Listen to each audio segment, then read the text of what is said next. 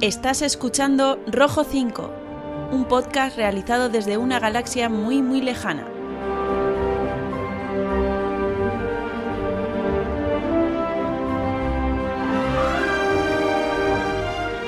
Adéntrate con nosotros en este universo lleno de Jedis y Sith, de contrabandistas y princesas, de chatarreros y soldados de asalto. Un lugar donde la fuerza te acompañará siempre.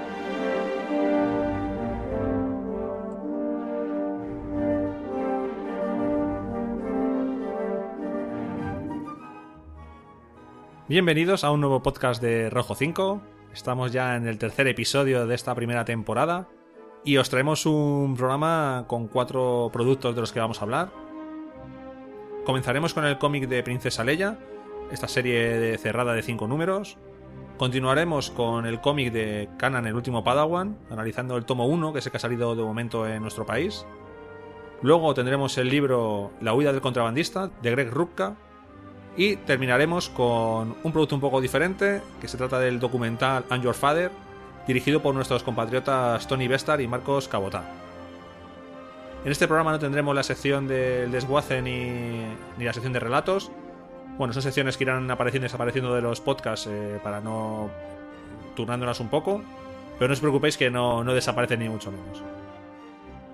No me enrollo mucho más, esperamos que os guste este episodio.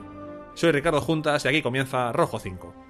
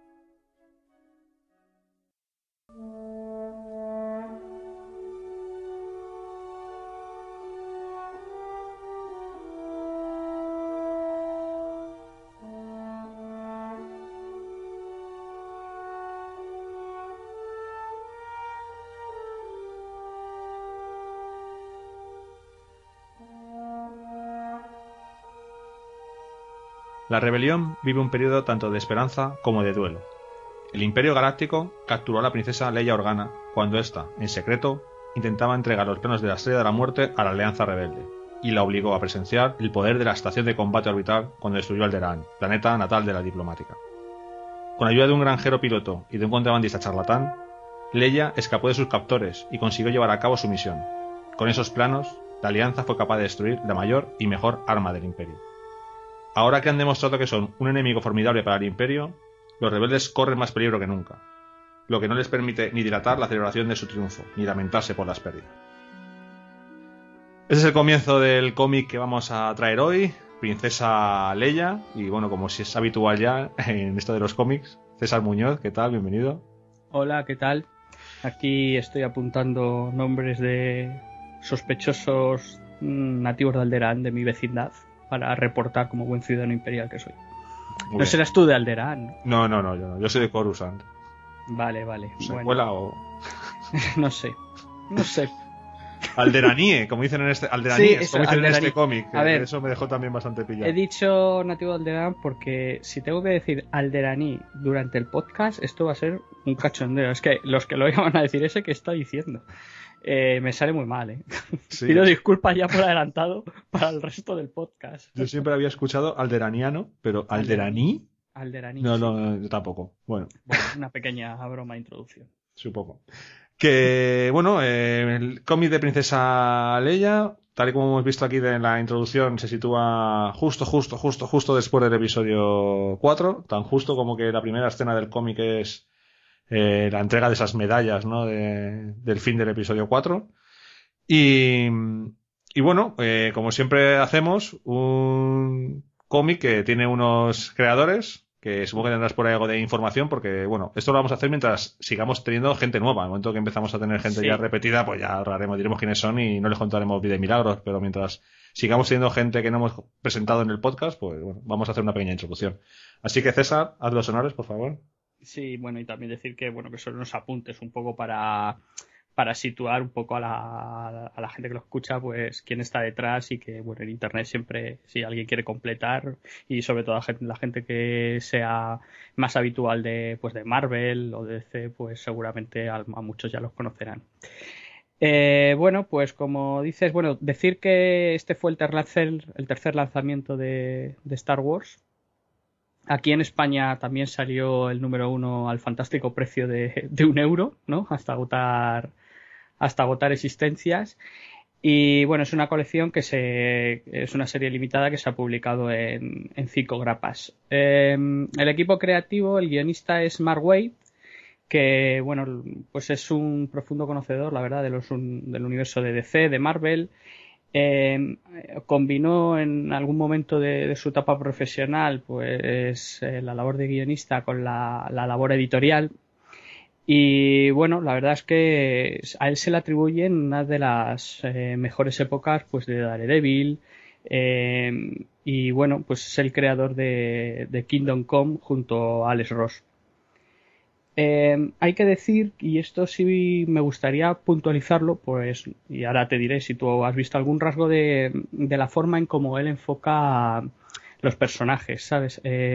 cuando la verdad es que eh, comenzó en, el mundo de, este, los superhéroes, eh, la tendencia por aquella época pues era mm, de hacer pues tipos duros, incluso violentos, eh, y él siempre tendía que sus personajes pues fueran como héroes brillantes, ¿no? de una moral intachable, siempre con mucha corrección, en esa pues en esa búsqueda de estar bien consigo mismo.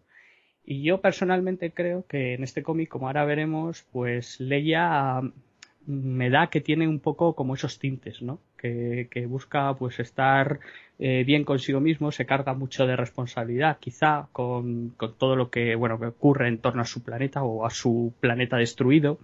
Y creo que esos rasgos que, tiene el guionista o que ha tenido en su etapa profesional, pues para mí creo que, bueno que se han visto. A ver, yo es que como ya Leia la pintan en general siempre como una persona muy, bueno, hasta las películas, ¿no? Como muy estricta, muy, ella siempre lo que quiere es el bien y demás. Tampoco he sido capaz de distinguir si es un rasgo propio de, algo que ha puesto el guionista o es que realmente la han querido pintar así, pero bueno. Eh. A mí me ha llamado la atención, es, mm, en cuanto a lo que dices, me ha llamado la atención que al principio, ahora lo veremos, ¿no? Eh, al principio un poco lo que, la imagen que tienen de ella los, la gente, y cómo ella algunas veces tiene esos conflictos que yo no los había visto. ¿eh? O sea que ahí sí que yo a mí sí me ha pillado un poco como que o lo he asociado y bueno, o ha sido al revés. El, han buscado a este guionista porque sabían que le podía dar ese enfoque. No lo sé. Dibujante, el dibujante es Terry Dodson, que bueno, aquí hace pareja con la entintadora, que es, es su mujer, que es Rachel o Raquel Dodson, y bueno que llevan son equipo creativo eh, llevan bastante tiempo trabajando trabajando juntos con lo bueno y lo malo que, debe ser esto porque bueno en palabras del propio dibujante pues se conocen bastante bien o sea a mí me da la impresión que muchas veces pues las viñetas a lo mejor se las termina la entintadora no y bueno, esos equipos creativos que también conjugados, pues la verdad es que a la hora de trabajar, pues supongo que, se verá. Yo, bueno, no sé si los problemas también se los llevarán. Yo es que estuve trabajando, me acuerdo, en estudio de arquitectura, que eran marido y mujer y los problemas de casa los traían al trabajo. y los del trabajo a casa. Y los del trabajo supongo que también, pero bueno. A ver, eh, bueno, pues como decía, son marido y mujer, ella es la entintadora, eh, se le bueno, pone que se conocieron en el instituto y ahí ya ella pues se le iba a dar bastante bien el tema y, el propio Terry Dodson le presentó a un amigo que pues que le enseñó un poco todos los trucos de, del oficio. Eh, él concretamente, pues bueno, ha trabajado para Marvel, para DC y ya ha tenido una experiencia con Star Wars, concretamente trabajando para, para Dark Horse fue el que dibujó el resurgir de, la fuerza, eh, de, la fuerza oscura, eh, que es la, el número 2, si no me estoy me, equivocado, de la trilogía de la Nueva República o la trilogía de, de de, Timothy Zahn. Entonces, pues bueno, este hombre ha tenido ya un primer contacto con Star Wars en la etapa de Dark Horse, eso sí. Y bueno, la verdad es que destaca por su habilidad con los personajes femeninos, que bueno, te vuelvo a decir, no sé si habrás notado en, en este, en este cómic, pero bueno, algunos personajes sí son muy de posturita de, de cartel, así, muy de... sí, sí. Sí, eso a lo que te refieres. Sí. Y bueno, entre sus obras más conocidas, pues bueno, están Harley Quinn, Wonder Woman, en, en los Uncanny X-Men. Bueno, la verdad es que también tiene una obra bastante extensa. Y él cuenta que, como anécdota además, eh, que realmente mm, su pasión por el propio Star Wars es lo que le llevó a dedicarse al mundo del cómic. que era dibujado por puro entretenimiento, debía ser de Darth Vader, porque hablan de eso, de temas de Darth Vader, y hasta que se dio cuenta pues que tenía un taco de dibujos y se fue puerta por puerta por las editoriales pues con sus dibujos debajo del hombro, así que debajo del brazo. Así que bueno, la verdad es que pues otra anécdota más, ¿no? Y ya, bueno, el color, el color lo da Jordi Belair. Creo que se dice Jordi Belair porque es mujer. hmm. Y bueno, es una colorista estadounidense que, bueno, pues ha, ha coloreado pues Pretty Daily, eh, Magneto, eh, Ojo de Halcón, pues bueno, también tiene, tiene bastantes obras. Hay una anécdota que gira en torno a ella también, que mm, a raíz de un post suyo eh, en defensa un poco de, lo mal que se suele tratar o lo poco reconocido que está el trabajo de los coloristas, pues debe ser que un grupo de fans declaró ese día como el Colorits Appreciation Day, que es eh, como una fecha para celebrar eh, pues lo mucho que, el color aporta a los cómics para ver si, se reconoce. Pues bueno, la anécdota queda, ahí dicha. Y poco más. Creo que ya está. Sí, es un buen resumen como siempre. Eh, vamos a hablar un poco del dibujo, ¿vale? Porque sí. este cómic sí que. Eh, todos los cómics que hemos tratado hasta ahora en este podcast es lo que yo he llamado cómics de estos realistas, ¿no? Que quieren que el personaje se parezca lo máximo posible a lo que hemos visto en las películas, ¿no? Y este es el primer cómic que ya la portada, bueno, la portada no sé si es de. La portada es de Terry Dobbs, sí, la portada también es de, de él. Eh, ya muestra otro aspecto, ¿no? Ya muestra una Leia que no se parece tanto a lo que vemos en la televisión, perdón, en, las, bueno, en el cine. Y, y, ya cuando abres los cómics te das cuenta de que realmente eh, son personajes que no tienen por qué tener un parecido, ¿no? No buscan el parecido. Eh, sobre todo, yo lo he notado eh, en ella y, bueno, en Han, que es al principio, ¿no? En Luke. Eh, Dodonna sí se me parece más, pero sí, lo que dices es que el estilo de dibujo no busca tanto ese, ese, ese parecido físico. Hay que a mí me ha sorprendido que ves el dibujo de la portada y luego ves las primeras páginas interiores con el dibujo de ella y, y tampoco se parecen. o sea, no, no se parecen no. ni entre ellas. Mm. Y, y, bueno, a ver, yo reconozco una cosa. Yo, como ya he dicho en otros podcasts, eh, a mí el tema del dibujo realista que buscan el parecido con su equivalente, su actor eh, real, pues muchas veces me chirría porque eh, veo que es complicado eh, mantener ese parecido. Y lo hemos visto, pues a mí, por ejemplo, en el cómic de Star Wars que analizamos en el podcast pasado, pues había momentos en los que me cantaba mucho que, que no sé, había viñetas en los que no se parecía nada a nada y otros pues que tenía un aire. Entonces, yo personalmente mmm, prefiero eh, este estilo porque una vez que encajo que ese es el personaje ya me hago la idea que es él y me olvido de su equivalente real en el cine. Entonces, en ese sentido, mmm, yo personalmente sí prefiero esta forma de dibujar. Luego, el estilo en sí, pues bueno, puede ser más o menos discutible, te puede gustar más o menos. Creo que no es tan preciosista como, como otros, eh, muchas veces le falta detalle, y, y pero bueno. Pero no, ¿no te da la sensación de que a veces eh, tiene cierta irregularidad en el sentido de que, vale, tiene la, él ha cogido como la cara del nuevo del personaje, que no se parece al normal, digamos, pero hay otros momentos y otras escenas en las que sí lo ha clavado la cara de, de Carrie Fisher sí. en este caso, ¿no? Entonces, esa sensación de eh, mmm, que de repente en una escena que se parezca muchísimo al personaje, no, no me ha chirriado mucho, no he entendido por qué. Pues sí, a mí sí es cierto, ocurre lo que tú dices, hay momentos en los que, que el parecido es mucho más real mm, que en otros. Pero bueno, supongo que será una cuestión, no sé, de, de, iba a decir, no quiero decir calidad de dibujo, pero, pero debe ir por ahí, no lo sé, no lo sé. Y luego la segunda pega que le pongo es, eh, eh, hay escenas que son, están muy mal detalladas. Mm. El R2 eh, está sí. pintado horriblemente mal, o sea, sí. horriblemente mal. Eh, o sea, lo pinta como quiere cada vez. O lo pinta atrás le pone un panelado que no tiene, de repente la parte de adelante lo pinta con unos detalles que no van, no sé, está muy, muy, o sea, como que lo que no es el foco central de la acción está muy descuidada. Hay a las X que tienen la, la punta cuadrada en vez de, eh, digamos, en, en, punta, no sé, tiene cosas que, que a mí me dejó un poco, ya más allá de que yo personalmente me paso lo contrario que a ti, a mí sí me gusta que sean realistas. Eh, encima esto me, me, no me, me, molestó un poco. Tengo que decir que este dibujo de este cómic a mí no me gusta mucho. Sí, es cierto lo que dices, eso es a lo que me refería antes. Creo que eh, lo que se le puede criticar, una de las cosas que se le puede criticar a lo mejor al dibujo es la falta de, de detalle y de mimo. Eh, que es muchas veces lo que creo que en un buen cómic, eh, esos detallitos, ese cuidar la documentación, ¿no? Pues sí, a ver, o sea, documentación de R2 será por haber, o sea, la puedes encontrar en cualquier lado. Entonces ese tipo de detalles a lo mejor no cuesta nada cuidarlos. Eh, también me refería pues a que las naves pues pues bueno incluso a mí las propias naves que aparte de los ala X que ya conocemos el resto que salen muchas veces no me dan la impresión ni, ni de ser de Star Wars. ¿eh? O sea, que sobre todo en la parte final del cómic. Cuando ves un destructor que se parece, dices, pues bueno, casi lo asocias, ¿no? Y cuando ves el ala X, pues porque ya está en, en, la, en la, mente ahí colectiva, ya lo tienes grabado. Pero si no, es cierto que, que falta currarse.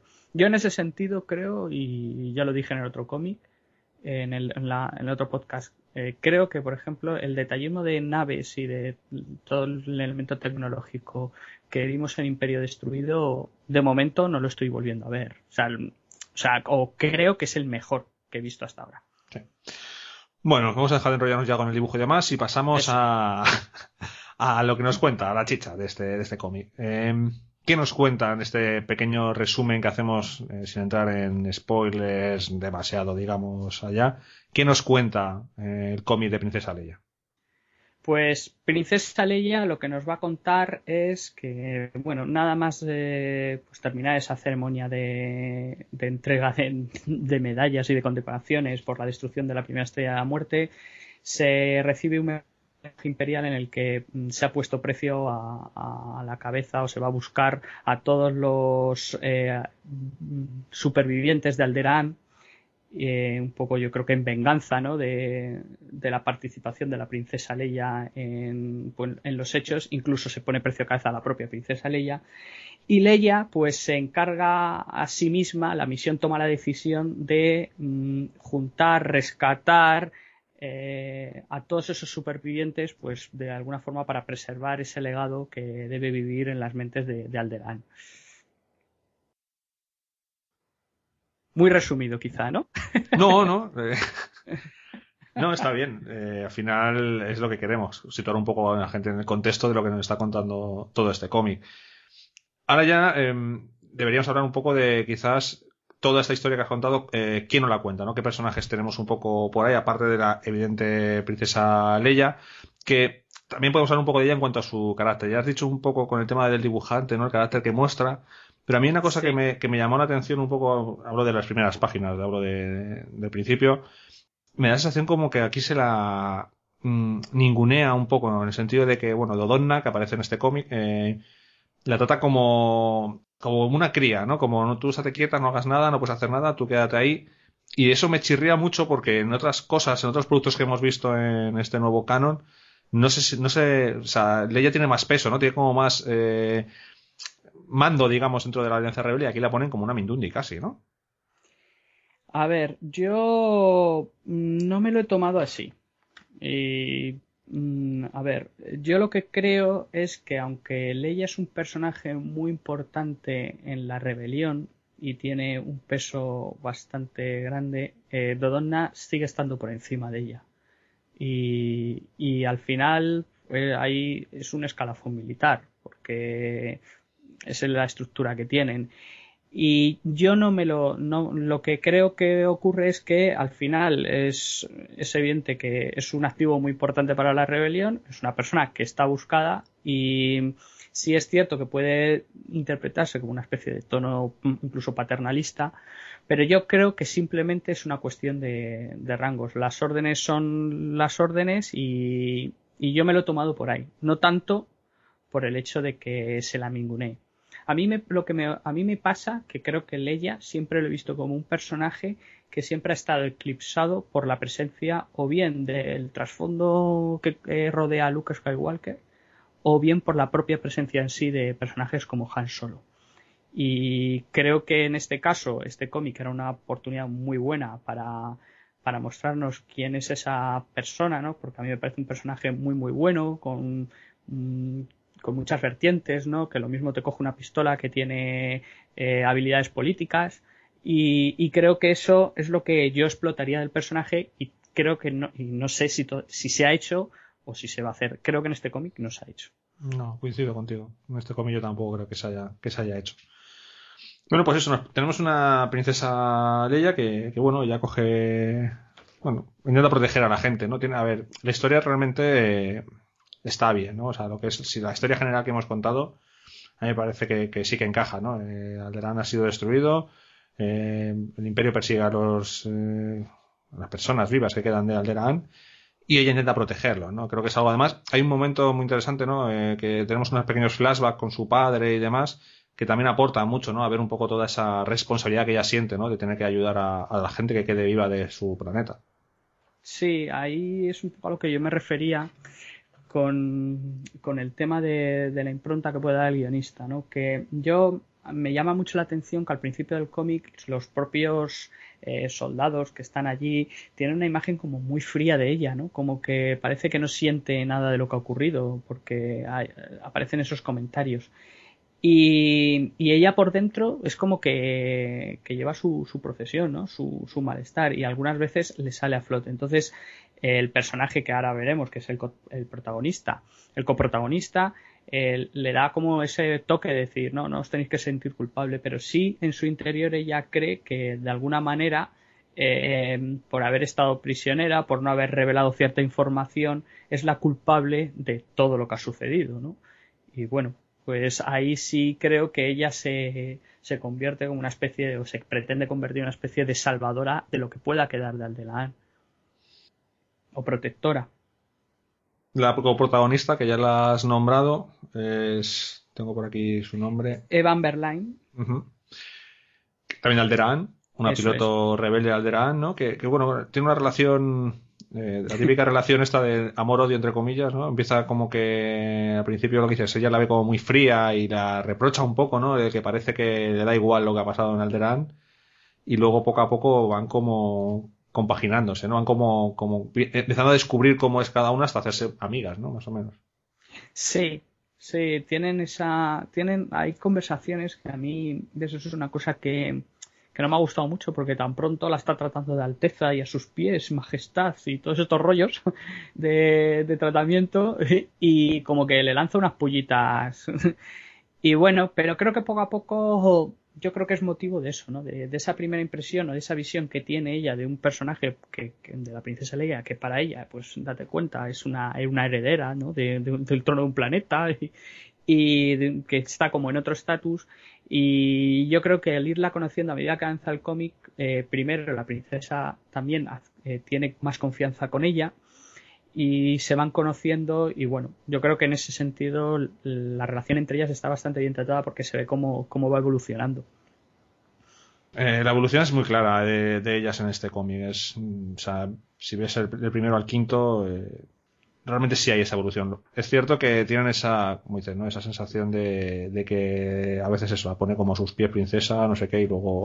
A mí ese tratamiento mm. me ha chirriado mucho en el cómic, porque algunas veces me parece excesivo, ¿no? Yo, que lo que decía antes, no tenía la imagen de, de este personaje casi como una, un miembro de la realeza. Nunca, nunca lo he visto así, ¿no? Y en el personaje muchas veces, o sea, en el cómic se abusa mucho de, o creo que se abusa mucho de, ese tratamiento. Y cuando va a los planetas, que ahora veremos, también, Alteza, tal, a sus pies, nos arrodillamos. Bueno, esos son principalmente, los dos personajes más importantes, ¿no? Porque todo esto es eh, Leia, y iban eh, juntas intentando salvar eh, alderaníes. Sí, alderaníes, sí. A ver, sí, para, para eh, conducirlo más, eh, si quieres, mm, ella en el momento que recibe el mensaje o habla con Dodonna que le comenta la situación, que el imperio la está buscando, va a dar caza a los supervivientes de Alderaan, pues es cuando, pues bueno, le entra esa especie de cargo de conciencia o de responsabilidad para definirlo mejor y con esta eh, piloto que ha tenido un encuentro previo, pues realmente deciden fugarse, eh, desobedeciendo las órdenes de Donna, se llevan a R2D2. Hay una cosa que he leído que se me ha olvidado comentar, que mm, esta historia transcurre paralela eh, a Huida del contrabandista. Sí, el, libro que también hablamos de él en este podcast. Vale, vale, lo digo por... por lo que pasa que transcurre a la vez, pero hay contradicciones. O, yo veo contradicciones. Vale, pues eso luego ahora las comentamos. Entonces, bueno, pues cogen una nave y, y, bueno, eh, Luke y, Wedge creo que son, que les intentan eh, impedir la salida y no, se piran, directamente se van y comienzan a buscar a esos supervivientes, ¿vale? Entonces, el primer planeta al que van, pues para sorpresa de todos es... Hay dos opciones, o o Tatooine. Pues no, a, Nabu. A Nabu, claro, porque Lux habría ido a Tatooine. que la cabra tira al monte. Entonces, este caso es el Monte Verde de Nabu. Entonces, pues bueno, se van para allá porque saben que, o ella sabe que allí hay un, pequeño grupo eh, que además pertenece a una especie de grupo musical, ¿no? Eh, sí, de grupo musical. un grupo musical, sí. Exactamente. Y allí hay unos supervivientes y es donde empieza pues esa, esa búsqueda. Y allí se va a encontrar con otro personaje que es eh, Lord Jan, Lord Jun, que, bueno, es un personaje como que misterioso, ¿no? Eh, la conoce a ella y bueno, para no desvelar mucho, pues, eh, pues bueno, tendrá, él será el que le facilitará la información de dónde están esas, esos supervivientes y, y, le facilita pues ir a buscarlos. en Naboo ocurre un, suceso, tiene una especie de, presentimiento cuando se pone delante de, la imagen de, la que es, que todavía no lo sabe su madre, que es una imagen de Padme. Y que bueno, que está un poco relacionado con esa visión que, que tendrá en el futuro, ¿no? Porque el cómic de Imperio Destruido es posterior y que ya hablamos aquí de, esa visión eh, cuando va con, Em, ahí va con la. ¿Cómo era? La teniente. ¿Cómo se llamaba? se me ha ido. no me acuerdo. bueno, cuando va con la otra. Cuando va con el cómic de Imperio Destruido, cuando va con la. Sí, la, protagonista del cómic. La protagonista. demasiados nombres. demasiados nombres, exactamente. Y va a ya y tiene también como una visión, ¿no? De del suceso que ocurrió allí de Darmol. Es un poco, pues, un, detalle, ¿no? O, pues, algo que, bueno, que está relacionando, ¿no? Todas las historias. Y bueno, pues allí simplemente, bueno, pues no voy a desvelar mucho más. Eh, consiguen, ¿no? Eh, rescatar a esos o juntar a esos supervivientes y bueno, mm, aquí sí hay un suceso que es importante porque mm, en el grupo está una, una eh, que se llama Taze, que tiene una hermana que es Tula y con la que mantiene conversaciones. Eh, y serán importantes para el desarrollo, incluso para la conclusión del cómic de, de Leia que bueno, luego si quieres vemos hasta dónde nos metemos con ella. Pero vamos. Vamos a develar mucho más. Nada, no, mucho más, exactamente. Pero básicamente eh, el cómic eh, lo que va a hacer es que van a ir visitando eh, no muchos planetas, pero sí enclaves en los que se, se sabe que hay supervivientes y bueno, mm, en cada uno de ellos pues les ocurrirá algo o les sucederá determinadas cosas y irán rescatando a esos supervivientes. Hay una cosa de la parte de, de que a mí también me llamó mucho la atención. No sé a ti si te lo llamó y a lo mejor está relacionado con todo lo que estábamos diciendo del personaje femenino, ¿no? De, la dimensión que le dan en este cómic. Que es cuando Leia pelea, pero de pelear a puñetazos, cabezazos y rodillazos. Y es algo que a mí me llamó la atención porque yo no sé, he visto, o sea, Leia sale en las películas, ella es una mujer guerrera, digamos, pero ya con un blaster en la mano. Yo nunca la he visto físicamente, además. Eh, si alguien conoce a Carrie Fisher, es una chica muy bajita, de unos 60, así llega. O sea, aquí la ponen como, como muy, muy de cuerpo a cuerpo, muy fuerte y no, no, me cuadró mucho. No sé si esa parte si te, te gustó, ¿lo entendiste? No, no lo entendí directamente. Yo tampoco había visto al personaje en esas. Mm, no sé. Mm, no sé si es por darle pues otra otra cara ¿no? al personaje igual que he dicho antes que pues que lo mismo te pega un tiro como que tiene ciertas habilidades diplomáticas políticas pues bueno que también sabe pelear a mí no me encaja no me encaja dentro del personaje pero sí es como no sé atribuirle una faceta más, pero poco creíble. Lo que pasa es que, claro, mm, tú ves a Carrie Fisher y no te imaginas pegando golpes. Ves al dibujo este, a la chica esta, y, y sí te imaginas. sí, te lo imaginas. claro. claro, exactamente. Entonces, pues bueno. Bien, eh, hay otro personaje también de esos secundarios que es la. Lo tengo por aquí apuntado. La protectora, ¿la llama? Preservadora. Preservadora, preservadora Yora Astane otra alderani o alderaniana, que es un personaje, el típico personaje agrio, ¿no? Este de mujer mayor, agria, que cae fatal y que no le, no le deseas nada bueno a lo largo de las páginas. Sí, es la segunda parada que tiene Leia y Ivan es en su Just. Entonces, allí no son recibidos eh, con, muy buena. O sea, no son bien recibidos porque eh, mm, creen que realmente o son enviados, creo que, llega a decir que son enviados imperiales o, que los imperiales están detrás. Con tan mala suerte que los imperiales hacen aparición en, en su Entonces está este personaje, esta protectora, eh, pues al principio tiene una desconfianza terrible en Leia y bueno, no se lo hace pasar nada, nada bien. Incluso después, ¿no? De reconocerla como que realmente ha venido a ayudarles, eh, les cuenta, Leia les cuenta lo que quiere hacer y, y bueno, al final se unen, incluso después en, en, otros lances que tiene, sigue teniendo ese tono agrio que dices que dice, bueno, esta mujer, ¿qué le ocurre? No sonríe nunca, no, no tiene la alegría para el cuerpo. Tenemos también unos cuantos personajes secundarios, ¿no? Eh, Nien Num está por aquí. Sí, Nien Num. Que bueno, parece que es como más. A ver, está bien que le sitúen aquí, ¿no? Como que ya pues tiene ciertos contactos con la, con la rebelión, aunque no está, no forma parte de ella en este punto de, este cómic. De hecho, es más amigo de, Evan, ¿no? Que de, que de Leia, ¿no? Sí, parece que se conocen, que han tenido algún tipo de contacto.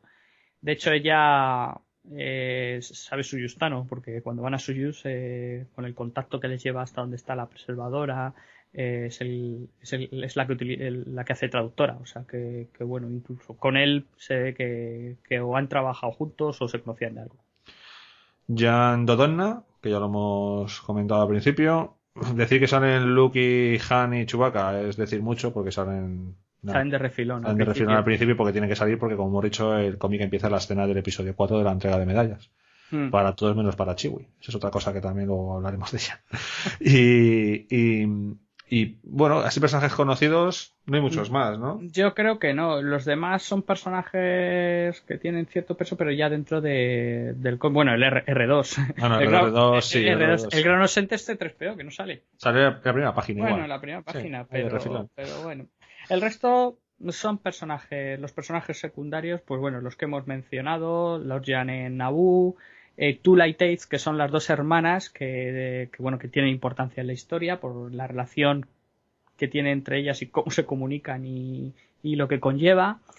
Y bueno, pues yo creo que, bueno, luego está también eh, Bim Beonel, o Bean Beonel, como se pronuncia, que es un, es un habitante, un nativo de, de Spirion, que es un planeta, que es una de las, no es la tercera visita que hace Leia, porque en ese momento del cómic ella está en otro, en otra cosa, sino que, bueno, pues uno de los personajes que se vienen eh, de Naboo con ella, que es Uwa, eh, hace un poco como de representante de ella cuando van a este planeta. Y en ese planeta eh, hay una mezcla de de alderanís eh, realmente la raza es una mezcla de humanos y nativos de Spirion y son como medio alderanís, ¿vale? Y es un sitio donde van también pues a, a buscar apoyos, a reunir gente y que tiene su importancia también, también en la historia.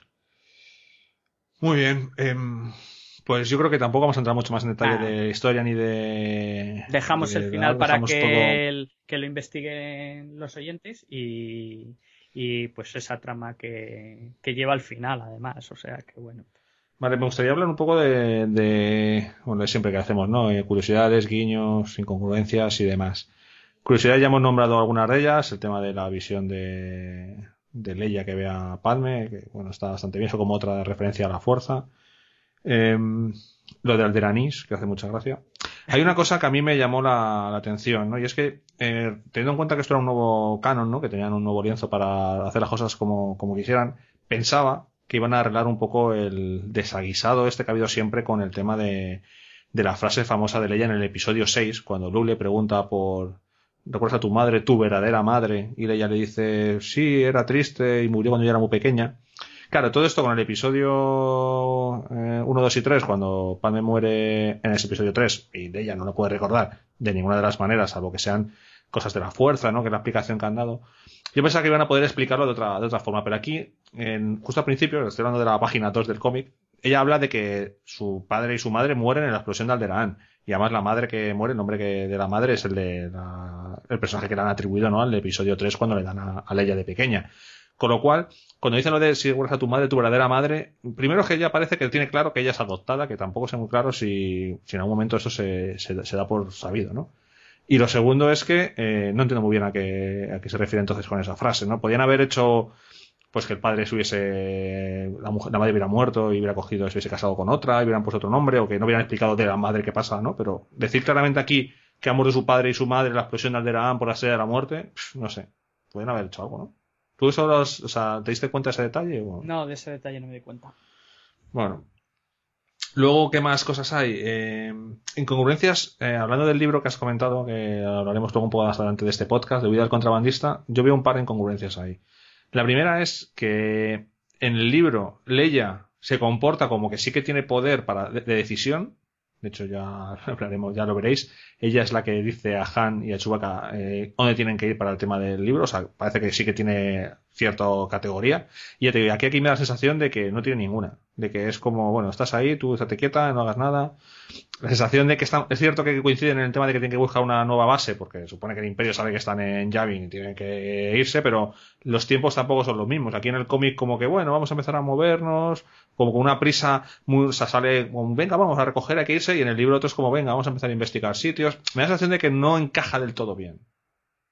Yo, de yo a lo que dices, en el cómic de, Star Wars también vimos que mm, cuando habla eh, eh, Mon y, y, Akbar con ella, eh, ella se ve que está claramente al mando, lo llaman su comando.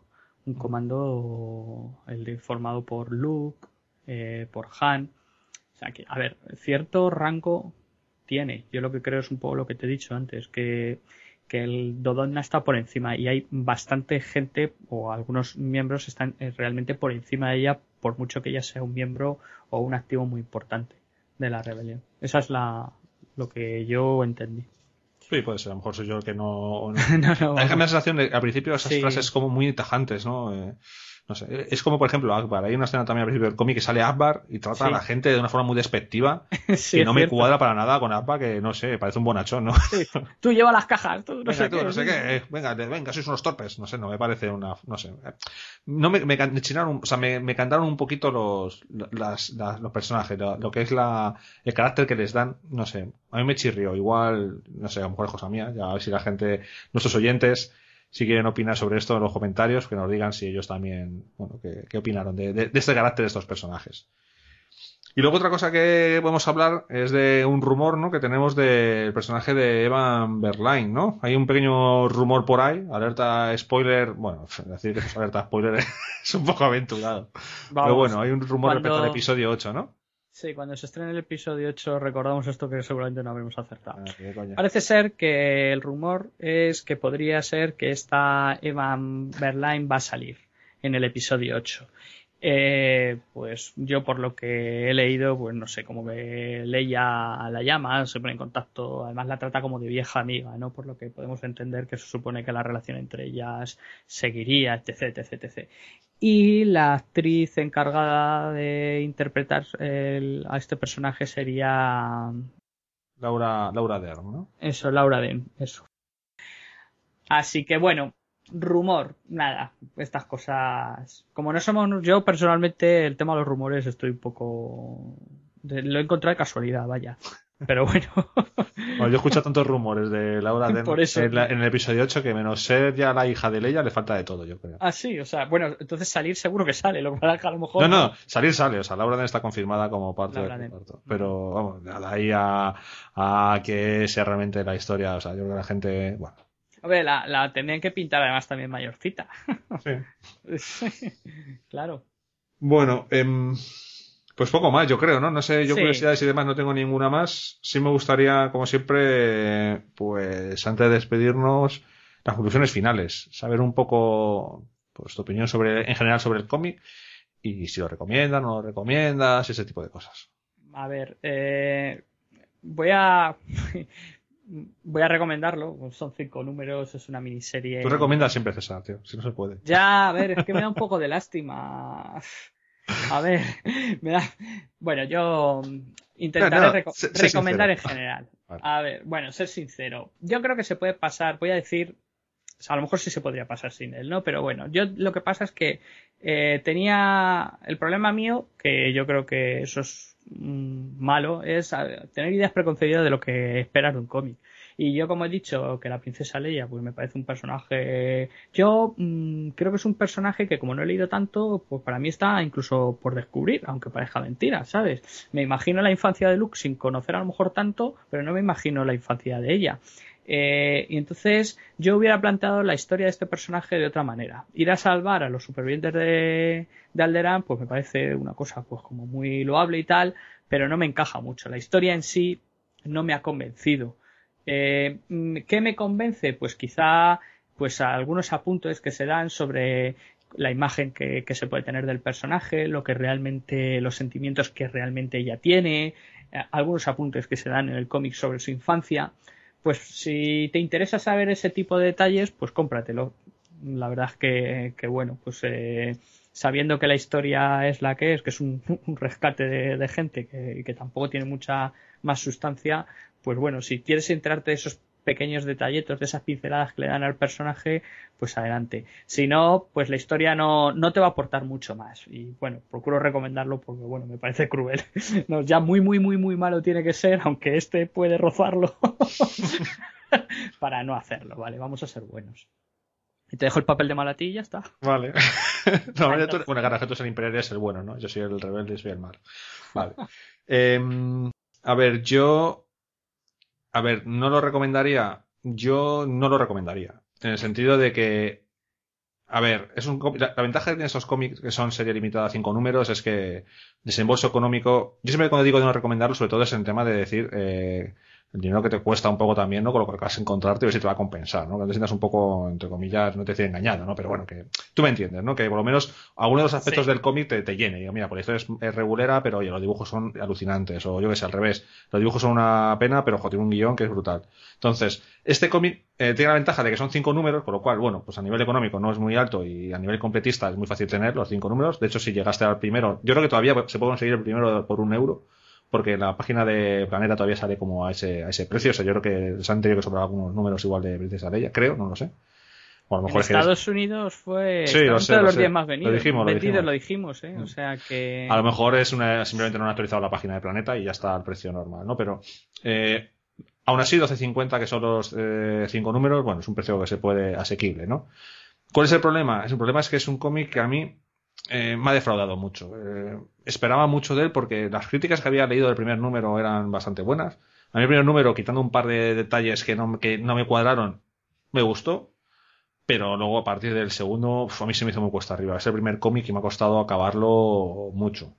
Porque no me cuadra el dibujo, la verdad, mí me saca un poco de, del cómic. Eh, la historia me parece a veces un poco simplona. Pasan cosas que no tienen mucho sentido. Los imperiales parecen unos mequetrefes, no sé. Parecen lerdos. Sí, es que lo típico de tenemos a Leia para capturarla, manda dos soldados y eso. Porque ¿para qué vas a mandar a más? Tú manda dos y ya si eso a ver si la conseguimos. Pues tampoco es tan importante, ¿no? No sé, tienen cosas que no, no me terminan de, de cuadrar. Entonces, eh, si quieres leer algo de esta historia, de esta parte del episodio 4, creo que con el libro de El oído contrabandista te puedes situar un poco de lo que pasa y el cómic lo puedes hasta obviar. Porque además yo creo que hay ciertas cosas que no, no encajan. Pero bueno, si quieres algo completista, pues cógetelo, son cinco números, léetelo y oye, a lo mejor eh, ¿qué decir? Son gustos personales, ¿no? A lo mejor a nosotros no nos ha gustado tanto y a otra gente le ha parecido un cómic estupendo, ¿no? Pero bueno, a mí la opinión personal es que Básicamente, si tienes 10 euros, a lo mejor los puedes invertir antes en otra serie que en esta. Sí, esa es la sensación. Sí. Claro. La ventaja es que es una serie cerrada, o sea, que no es abierta, que no es lo típico de que, bueno, es que luego remontan en el, en el cómic 8 y ¿qué vas a hacer? ¿No vas a comprar del 1 al 7? Pff, pues quizá, no, la, quizá eh, al final lo peor es la oportunidad perdida de. Hombre, una, una serie de cinco números tampoco creo que les dé para contar mucho. Vale, pero mm, la oportunidad perdida de, de destapar cosas del personaje que, que podían haber sido interesantes. Bueno, espero que no hayamos sido demasiado duros. Eh, Pero va, si yo recomiendo la compra. es verdad. si malo soy yo. Tú, que por tu culpa, el dibujante y el guionista pueden pasar hambre este mes. No, no me, da, me da que no, ¿eh? Me da que no. No tenemos tanta repercusión a día de hoy, me parece. ¿eh? Bueno, pues no sé si quieres comentar algo más acerca de este cómic de Princesa Leia o dejamos Nada, aquí, ponemos nada, aquí punto de final y hacemos un descanso, ¿vale? Hay, hay algunas viñetas que la princesa Leia está muy sexy. Eso sí. No, sí, hay, algunos dibujos que están, algunos dibujos están chulos y te ponen un cuerpo así como muy, Sí. no sé, como- no, sé- no decir la palabra, pero, Ya, ya. pero luego otras, pues no. Sí. Vale. Bueno, César, pues nada, hacemos una pequeña pausa, hacemos un pequeño descanso y volvemos luego con el siguiente cómic que vamos a tratar en este podcast, que será el de Canan, ¿vale? Así que nada, un pequeño descanso y hasta ahora. Hasta ahora.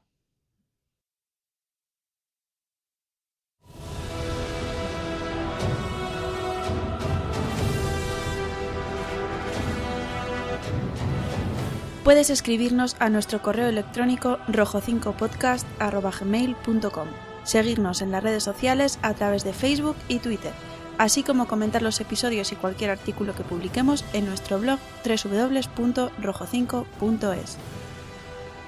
Rojo 5, un podcast sobre el increíble universo de Star Wars.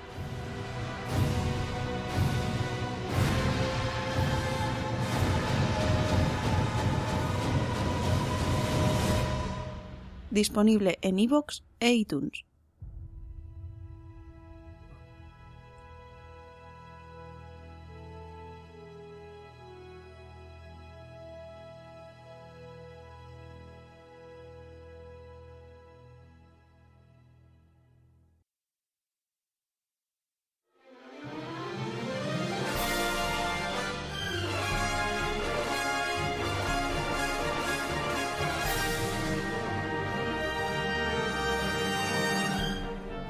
Corren tiempos tristes para la galaxia.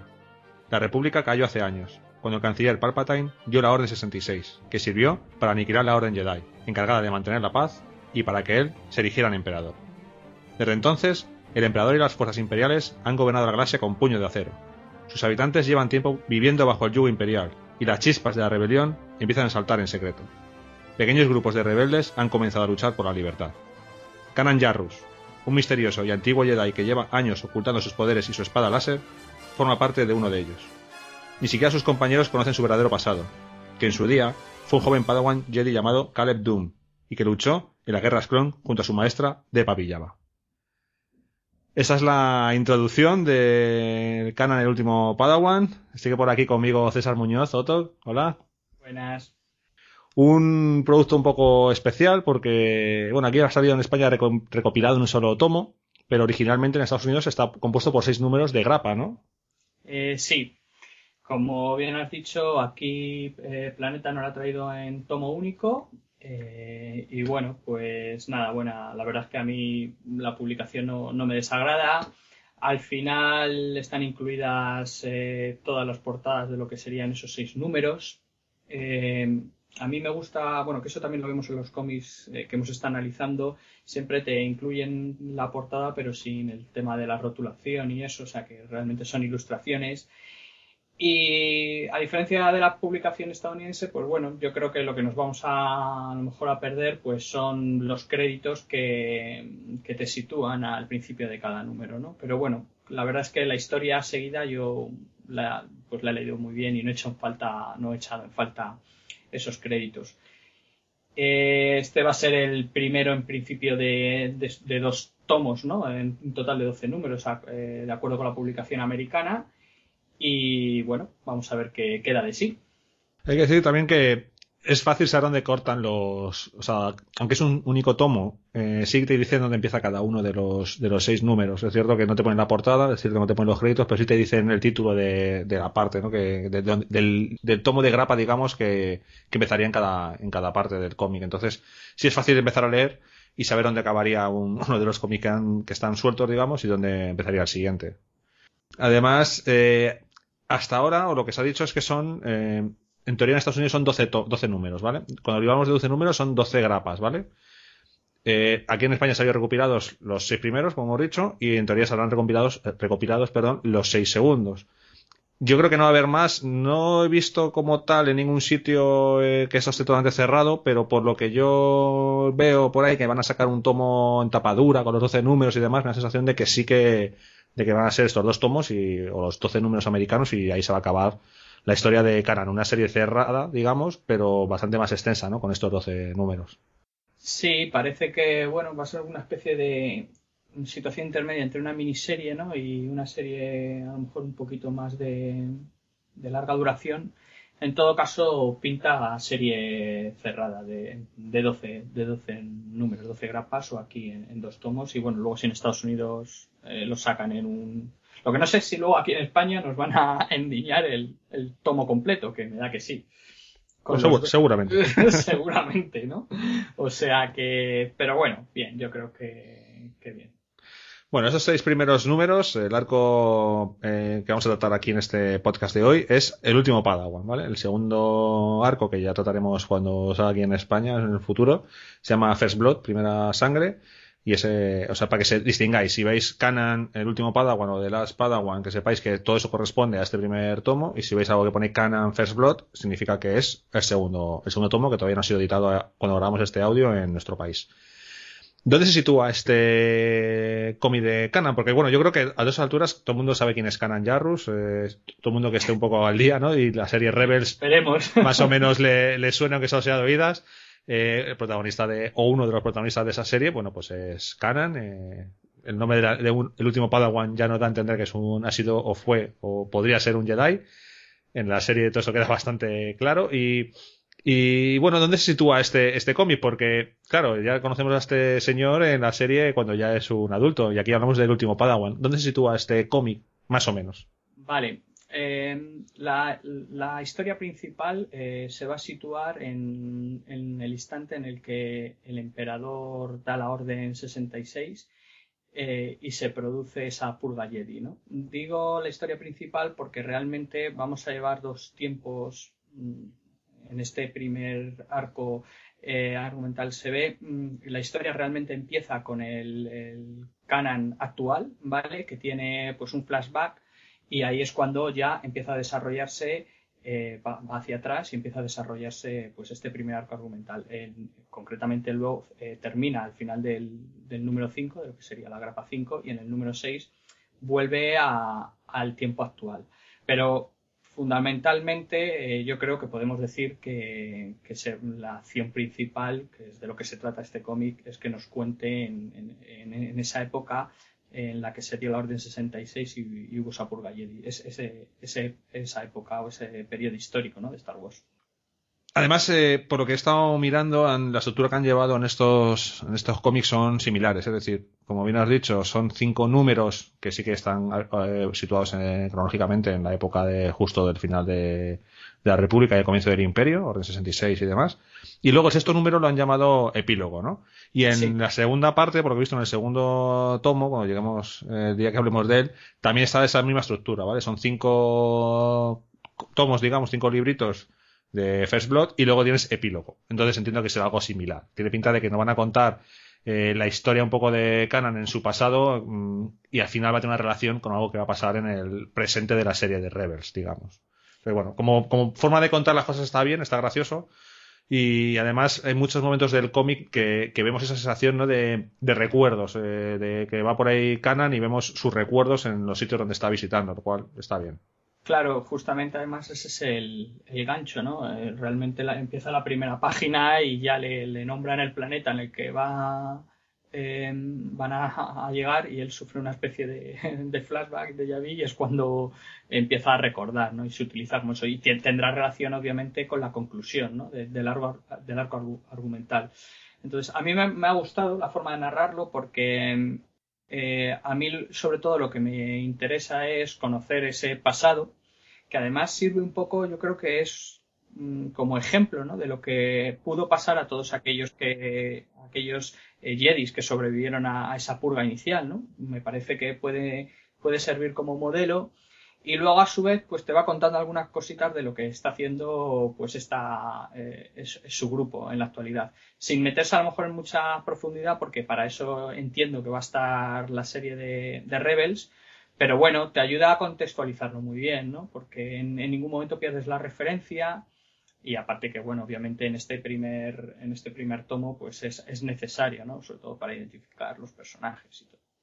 Bueno antes de seguir con personajes y un poco contar cositas interesantes vamos como siempre a hablar de quién está detrás del cómic este de Canon el el último Padawan, yo creo que son los mismos que están en todo el, en los 12 números, pero bueno, como tampoco soy 100% seguro. ¿Tú sí lo sabes que son los mismos? Eh... Eh, a ver, no, no, no lo he comprobado. pues no te preocupes.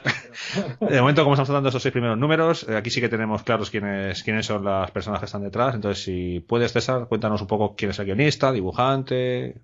Vale, pues el equipo creativo lo, lo encabezan Grace Weisman, que va a ser el, el guionista. Y luego, pues el, dibujo corre a cargo de Pepe Larraz, que completa un poco el lote de dibujantes españoles eh, en, esto de Star Wars. Eh, ya, bueno, en el primer, la primera vez que hablamos del tema de la intervención de dibujantes españoles ya, lo nombramos. Eh, del color también se va a ocupar él junto con David Curiel, o David Curiel, que es mexicano. Y luego eh, a los lápices, eh, como no tengo la edición eh, inglesa, bueno, americana, tengo la integral, aparece también que creo, creo que colabora en el número 6 Jacopo Camagni. Entonces, pero vamos, el dibujo principal va a correr a cargo de, de Pepe Larraz. Del guionista, pues la verdad es que este tío es un tío bastante polifacético porque, bueno, es novelista, guionista de cómics, eh, es productor, también hace guiones eh, de animación y sobre todo es bastante conocido porque fue el que el, su trabajo más conocido es el de Gárgolas para, para Disney. Eh, ha estado trabajando, pues, como digo, en Disney, tuvo una época en la, en la que estuvo en DreamWorks, y bueno, luego también ya posteriormente pues ha hecho pues trabajos como eh, un escritor independiente, ¿vale? Guiones de, como he dicho, de todo tipo. Eh, hay que decir que em, Greg Wisman es productor o coproductor em, de la serie de Star Wars Rebels, creo que en la primera temporada. De la segunda no estoy seguro, porque em, por lo que yo he visto interviene como coproductor junto a David Filoni en la, en la, primera, en la primera temporada. Em, obviamente, supongo que esto habrá tenido bastante que ver a la hora de, elegirle ¿no? a él como, como guionista. Y bueno, yo creo que es de agradecer porque es una persona que conocerá bien el producto, con lo cual, pues, pues bueno, yo la verdad es que he notado que, que el guion del cómic, pues que, que, está, no he visto aparentemente nada que me pueda chirriar, respecto a la serie y lo veo muy muy bien hilado y con el mismo tono que, tiene la serie. No sé si tú has tenido la misma impresión o te ha parecido algo distinto. Sí, estoy, estoy de acuerdo contigo. Yo lo he visto bastante integrado. La verdad es que cuando leía el cómic mm, me parecía que los personajes estaban bastante bien casados con lo que veíamos en la serie, tanto en su forma de, tanto de expresarse, sobre todo en la parte, a ver, cuando Canan es aquí jovencito es complicado, ¿no? Pues no tenemos referencia, pero las escenas que salen el grupo junto y demás, a mí me ha parecido que sí está bastante bien plasmado un poco lo que hemos visto en Rebels en este cómic. Pues a mí me ha dado esa impresión. Entonces, pues bueno, yo creo que, que en ese sentido creo que, que ha sido un acierto. Eh, Pepe Larraz, eh, bueno, como he dicho, es uno de los eh, del, lote ¿no? de españoles dibujando para Marvel y concretamente para Star Wars. bueno, quien yo creo que es bastante conocido. Este hombre además viene del, del fanzine aquí en España. Y bueno, tiene, yo ánimo, siempre, siempre digo, tiene una entrevista, pero luego al final se me olvida anotar dónde la puede localizar, porque tiene una entrevista, es fácil en Google localizarla, en la que la verdad es que te cuenta el proceso creativo ¿no? que, él lleva y sobre todo un poco cómo, cómo cuando se metió en Marvel, un poco cómo, cómo iba evolucionando. Él mm, dio el salto a Marvel después de, llamar a, muchas puertas porque le decían llama, llama y él insistía, insistía, insistía, lo cual dice que, bueno, consiguió el trabajo por dar el coñazo. O sea que sí, sí, es como muy literal. Yo tuve un profesor de la escuela de arquitectura que decía que si quieres conseguir algo al final es que tienes que dar el coñazo. O sea que, y este, este la verdad es que, que, hizo lo mismo.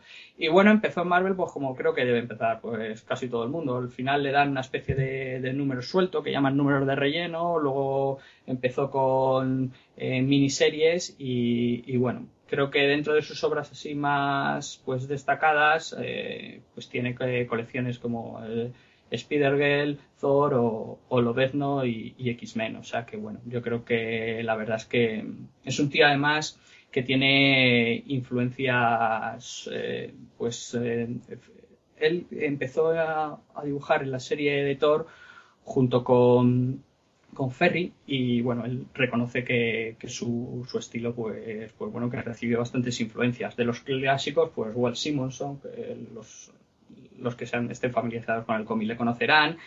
Y luego tiene influencias japonesas, que yo en este cómic eh, no es que lo haya visto muy, muy, muy claramente, pero la expresividad, los gestos, eh, me ha recordado muchas veces al, manga, ¿no?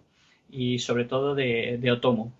Eh, para mi gusto, algunas veces en el cómic ha abusado del plano cenital demasiado, porque esos picadores de arriba, pues bueno, mm, a mí me, mm, me ha parecido que, hay demasiados, pero bueno, creo que la verdad es que a mí me gusta mucho su estilo, entonces la verdad es que a lo mejor seré poco objetivo. hay, que, hay, que, ser sincero, sí que sí. Sí, bueno, es que es verdad, o sea, al final Mira, él te dice además, en la entrevista dice que, mm, sobre todo con las influencias, dice, al final muchas veces estás leyendo algo de cómic y es inevitable que, pues que te, se te pegue algo de eso, ¿no? Y, y muchas veces, pues cuando te gusta, pues a mí es un estilo que me ha gustado y reconozco que, además me gusta más recrearme los dibujos y lo ves con mucho más cariño. Creo que poco más, yo creo, del equipo creativo. Como hemos mencionado los nombres, él también participa en el, en el color.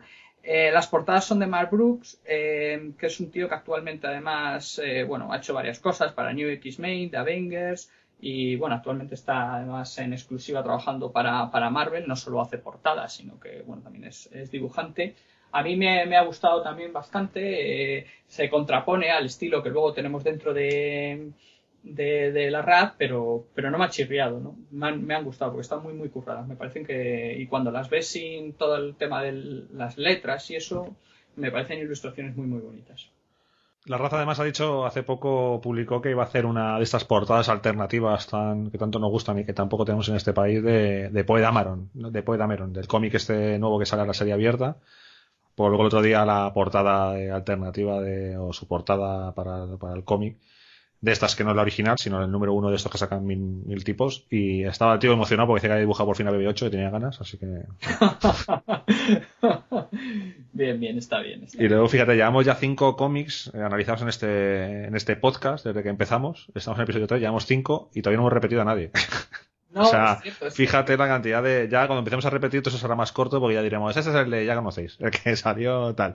Pero de momento, todos los cómics que estamos hablando, todos son personajes, personas totalmente diferentes. O sea, es un buen equipo el que ha escogido Marvel para todo esto de Star Wars. Y bueno, independientemente de que luego te gusten unos más o, unos más que otros, hay que reconocer que a mí esa variedad sí me gusta, ¿no? Porque, porque bueno, ves distintas maneras de contar las cosas, no solo el guion, sino luego el enfoque del dibujo, pues cada dibujante lo tiene. Yo creo que además incluso Dentro, yo soy partidario de que si puedes toda la serie dibujarla, obviamente, el mismo dibujante, perfecto, ¿no?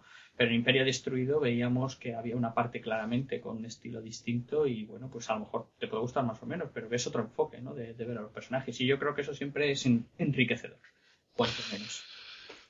Bueno, pues vamos a, aunque ya hemos contado un poco mm, de qué va todo esto de, de Canon del último Padawan, pero bueno, para entrar un prim más en detalle sin spoilear demasiado, ¿qué nos cuenta esta historia aparte de, lo que ya hemos contado? ¿no? O sea, ¿qué, qué, es eh, el último Padawan, eh, tomos del 1 al 6? Vale, realmente lo que nos va, a contar Kanan, este último Padawan, es eh, lo que le ocurre a, a Kanan Yarrus cuando después de la Orden 66 eh, eh, sobre, bueno, sobrevive a la Orden 66 y se ve obligado realmente a sobrevivir en una galaxia hostil para la que realmente no ha sido ni educado en el código Jedi ni siquiera está preparado. Entonces tiene que sobrevivir. Y es lo que nos va a contar este arco argumental. Básicamente, yo creo que. Sí, es una buena definición. Claro, él em, tiene unos, todos sabemos los valores de los Jedi porque nos han mostrado las películas, pero son unos valores, una forma de ver pues el universo y todo que él vale para el momento en el que tuvieron. Pero ese giro que da ¿no? Eh, la galaxia con, con, esa purga, eh, pues aquellos supervivientes mm, tendrían que meterse en algún lado, tendrían que sobrevivir. Y a través de Canan vamos a ver, vamos, de alguna forma va a ser el ejemplo, ¿no? el modelo que tengamos de ver cómo aquellos que sobrevivieron, pues a lo mejor cómo lo hicieron, porque claro, ya, ya no valen las reglas que había antes. Además eso está en el propio cómic. Eh, hay un momento en que se burlan, se burlan de él precisamente por eso, porque le dicen que estás buscando un nuevo maestro. Claro, tú estás acostumbrado desde pequeñito a que te digan lo que tienes que hacer y ahora que tienes que tomar tus decisiones por ti mismo, no sabes qué hacer. Claro, y además que mm, yo la impresión que, bueno, la impresión, y creo que se ve en el cómic, pasan de, los Jedi pasan de ser figuras como idolatradas o que están en otro nivel, ¿no? A, auténticos proscritos y que no se pueden fiar de, nadie porque a, mínimo que, se den cuenta que es uno siempre puede haber un chivatazo o, una denuncia para que le vayan a, cazar porque hay recompensas. Entonces, pues bueno, yo creo que en ese sentido, además está muy bien contado, se insiste en esa idea y, ves que las situaciones en las que se ve al principio, sobre todo del cómic, pues son realmente duras y, le obligan, ¿no? Le obligan a cambiar y a madurar, porque además es un, es muy joven, ¿no? No es un, un maestro ya como podría ser Obi-Wan Kenobi, ¿no? Que tiene otro proceso, ¿no? De, tiene que tomar otro, otro camino. Esto es un, es un chaval muy joven, que prácticamente un niño. Sí, además lleva poco tiempo, entre comillas, de aprendiz de, de Pavillaba, que no lo hemos dicho, es su maestra, eh, la vemos al principio del cómic, es algo que ya se sabía, porque en la serie de Rebels ya la habían, ya lo habían dicho varias veces, ¿no? Que había sido su, su maestra. Y, y, bueno, pues eso, aquí vemos un poco cómo, cómo es su relación, eh, no mucho porque enseguida llega la hora en 66 y a tomar por saco, pero mm, está bastante bien expresada esa, esa relación y además hace bastante, a mí me hace una de las cosas, me voy a adelantar un poco a esto de las curiosidades, eh, hace unas cosas con Depa Villaba me gusta porque al principio del cómic te dice, hay un pensamiento de Kana que dice lo de, bueno, eh, ella me cogió de Padawan después de que volviera de donde quiera Dios que estuvo, o algo así, no sé si te acuerdas de, esa frase en concreto. Aquí esto me gusta porque vuelven otra vez a, coger y, y, aunque toda la parte de Legends, ¿no? Ahora, eh, pues eso, es Legends y no está metido en el canon, siguen utilizando cosas. El que quiera saber un poco qué pasó con Depa Villaba y de aquí viene esa frase de donde quiera que estuvo y demás, que se lea el libro de Punto de Ruptura, que es uno de esos libros que salieron de, de situado en el periodo de las guerras Kron, y ahí cuentan un poco todo el paso de esta mujer, de cómo abandona la Orden Jedi y demás y que aquí la han, han, metido porque no es otro, o sea, ese, ese pensamiento viene por ahí. Entonces me gusta que, que todo son leyendas, pero oye, si lo podemos mantener un poquito dentro de, del canon para que la gente más o menos sepa de qué estamos hablando, lo mantienen y a mí eso me, me gusta. Sí, la verdad es que, se agradece, en cierto modo, ¿no? Porque, bueno, no, no, parece que todo vaya a ser tremendamente nuevo, ni haya que, que explicarlo claro. Hmm. Es de utilizar cosas. Lo que pasa es que ellos dicen, bueno, nosotros tenemos esto abierto pues si queremos hacer alguna cosa diferente, pero en general mm, hay muchas cosas reutilizables y yo creo que hay periodos que no creo que van a volver a tratar. Yo no creo que de las guerras clon con este nuevo canon vayan a reescribirlas. Es absurdo. Entonces yo creo que casi todos esos libros se van a mantener vigentes porque a lo mejor puede haber alguna contradicción, ¿no? Porque ellos lo que no van a hacer es revisar que no haya contradicciones con las cosas que saquen del futuro. Eso es cierto. Pero a rasgos generales, el que quiera ser un poco genérico en la historia, le va a valer casi, casi todo y va a encajar todo bastante bien. Bueno, em, y bueno, no te iba a decir que qué más personajes, porque como siempre tenemos unos cuantos personajes principales. ¿Cuáles son los personajes principales aparte de Canon eh, que tenemos en, este cómic? Vale, a mí, eh, bueno, tenemos a y eh, que va, viene, me viene bien para lo que iba a decir. A mí de esta primera parte, lo que más me llamó la atención, que además tenía ganas de saber cómo lo iban a enfocar, más que la relación con su maestra, es la relación que había entre esos Jedi que luchaban al lado de clones. Y esto me sirve para introducir a, pues, al Capitán Styles, al Comandante Grey, que son como los dos eh, personajes, dos clones principales con los que nuestro amigo Caleb eh, tenía, tenía relación. Y se ve que es una relación de camaradería, eh, muy rollo militar, ¿no? Entonces es un, es un argumento que, que, está muy bien porque durante el cómic él está constantemente preguntándose cómo eh, esas dos figuras eh, que son van a convertirse en sus perseguidores, cómo pueden tener ese cambio de mentalidad de decir estamos luchando a nuestro lado, hemos sido prácticamente hermanos, nos defendíamos, nuestra vida dependía la una del otro y ahora mm, venís a, a, matarme, a darme. Entonces, mm, la verdad es que eso me llamó mucho la atención. Y bueno, estos dos eh, personajes, el Capitán Styles y el Comandante Grey, pues van a ser los encargados de, intentar cumplir a toda costa esa orden 66. Son los dos primeros personajes, bueno, son los, eh, junto a la, a la maestra de Pavilada, eh, los siguientes personajes que conocemos. Y bueno, los veremos a lo largo de, todo el cómic. Sí, esa, a mí esa relación me gusta. Además, mm, cuentan en la tampoco no quiero spoilear nada, pero sí que hay detalles un poco de, cómo los clones se ven obligados a tomar, a realizar la Orden 66 con respecto a lo que nos han contado en tanto en la serie de Clone Wars y un poquito menos en la serie de, Rebels, pero también sale sobre todo la segunda temporada, en cómo están obligados los clones a aceptar esa Orden 66 sin, sin poder eh, cambiar prácticamente de, o sea, sin poder tomar ningún tipo de juicio de valor ellos mismos de decir, no la, no la, no la, no la cato porque esta gente son amigos míos. Entonces, claro, cuando ves a Canan y, dices, pero si es que con estos tíos, estos dos días me estaba tomándome, estuve cenando y me estuvimos compartiendo, no sé qué, incluso justo antes de, que, de, que, llegue el mensaje del emperador, de que tienen que ejecutar la orden 66, están de cachondeo, es decir, están ahí en una relación totalmente de, le vacilan, Le vacilan mucho, yo, bueno, yo creo que le vacilan un poco. Sí, sí, le vacilan, sí. Entonces, está bien contado y te da, eh, llega, hay puntos del cómic que a mí me gustaron mucho porque llegas a sentir esa, esa pena, ¿no? De decir, joder, cómo se ha llegado a este punto, ¿no? Y, la sensación que tiene que tener el pobre chaval de decir, joder, pero si es que esta gente eran, eran mis colegas y ahora me quieren dar aquí caza como, como si fuese. Sí. Además, ellos te, al principio, hay, yo creo que hay una pequeña evolución de ellos dos. Eh, ahora mismo no sé, porque no sé si es uno de ellos, pero eh, al principio tienen muy claro que es una orden y que como militares tienen que acatar órdenes y no se cuestionan. Y luego al final del cómic empieza a ver un poco la sombra de la duda.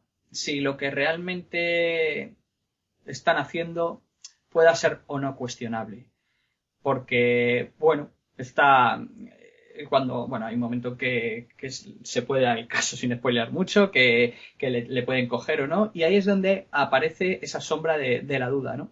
Y en ese sentido yo creo que tienen ese puntito de evolución de, bueno, de hacerse esa pregunta, a lo mejor, de por qué.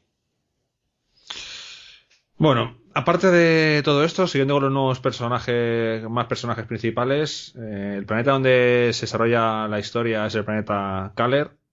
Y como tal allí lo que hay son, se llama me parece Calleros. Sí. Y ahí tenemos algunos de los personajes eh, que van a acompañar también a Kanan. No sé si tienes por ahí algunos datos. Janus Kashmir.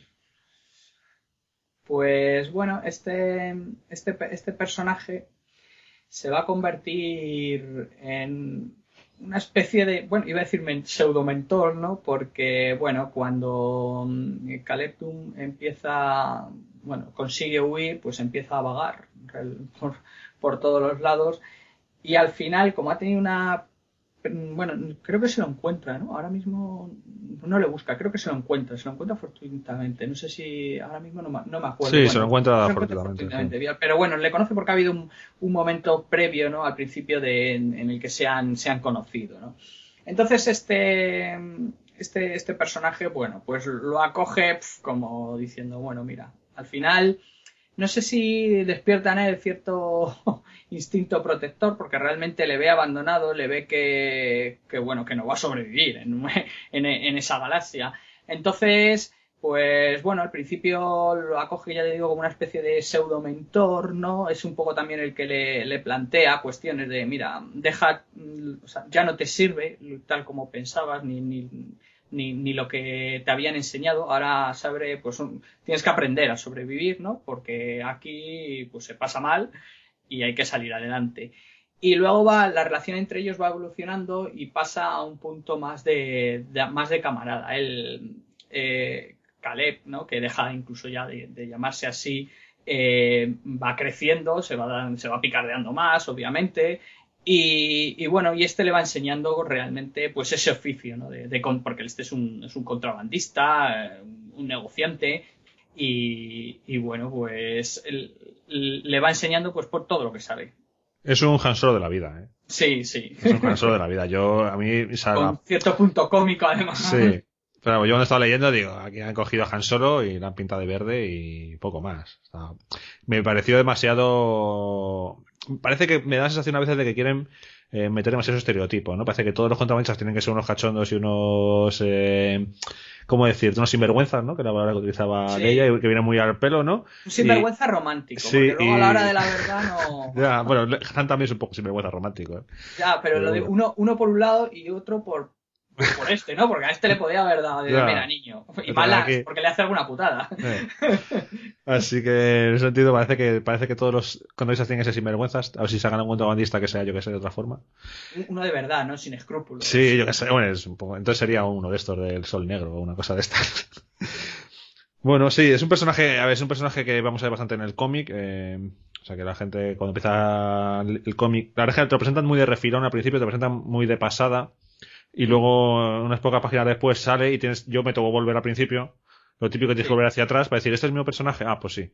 Entonces, no se le nombra al principio. No, creo que dice, sí dice el nombre, me parece, en algún momento. Entonces, lo típico de que enganchas el nombre y dices, vale, ya está. Pero, em, lo digo porque si habláis, veis en algún momento que sale Janus Kashmir, pues bueno, quedaros con, con la gaita. Sale al principio, ¿eh? estamos hablando de las primeras mm, tres páginas del cómic, ¿eh? no estamos yendo muy lejos quedaros con la gaita de todo esto porque al final, pues, eh, ese personaje que va a salir casi como, como, coprotagonista de, de Creo que sale incluso más que los clones eh, como tal, ¿no? En cuanto a eh, dibujo, creo que sale más o menos. Sí, porque Janus realmente, como como he comentado, va a ser el la persona, van a formar el tándem, ¿no? Eh, la historia, la parte central del cómic, donde te cuenta cómo pues empieza a salir adelante, cómo empiezan a funcionar juntos, pues va con él.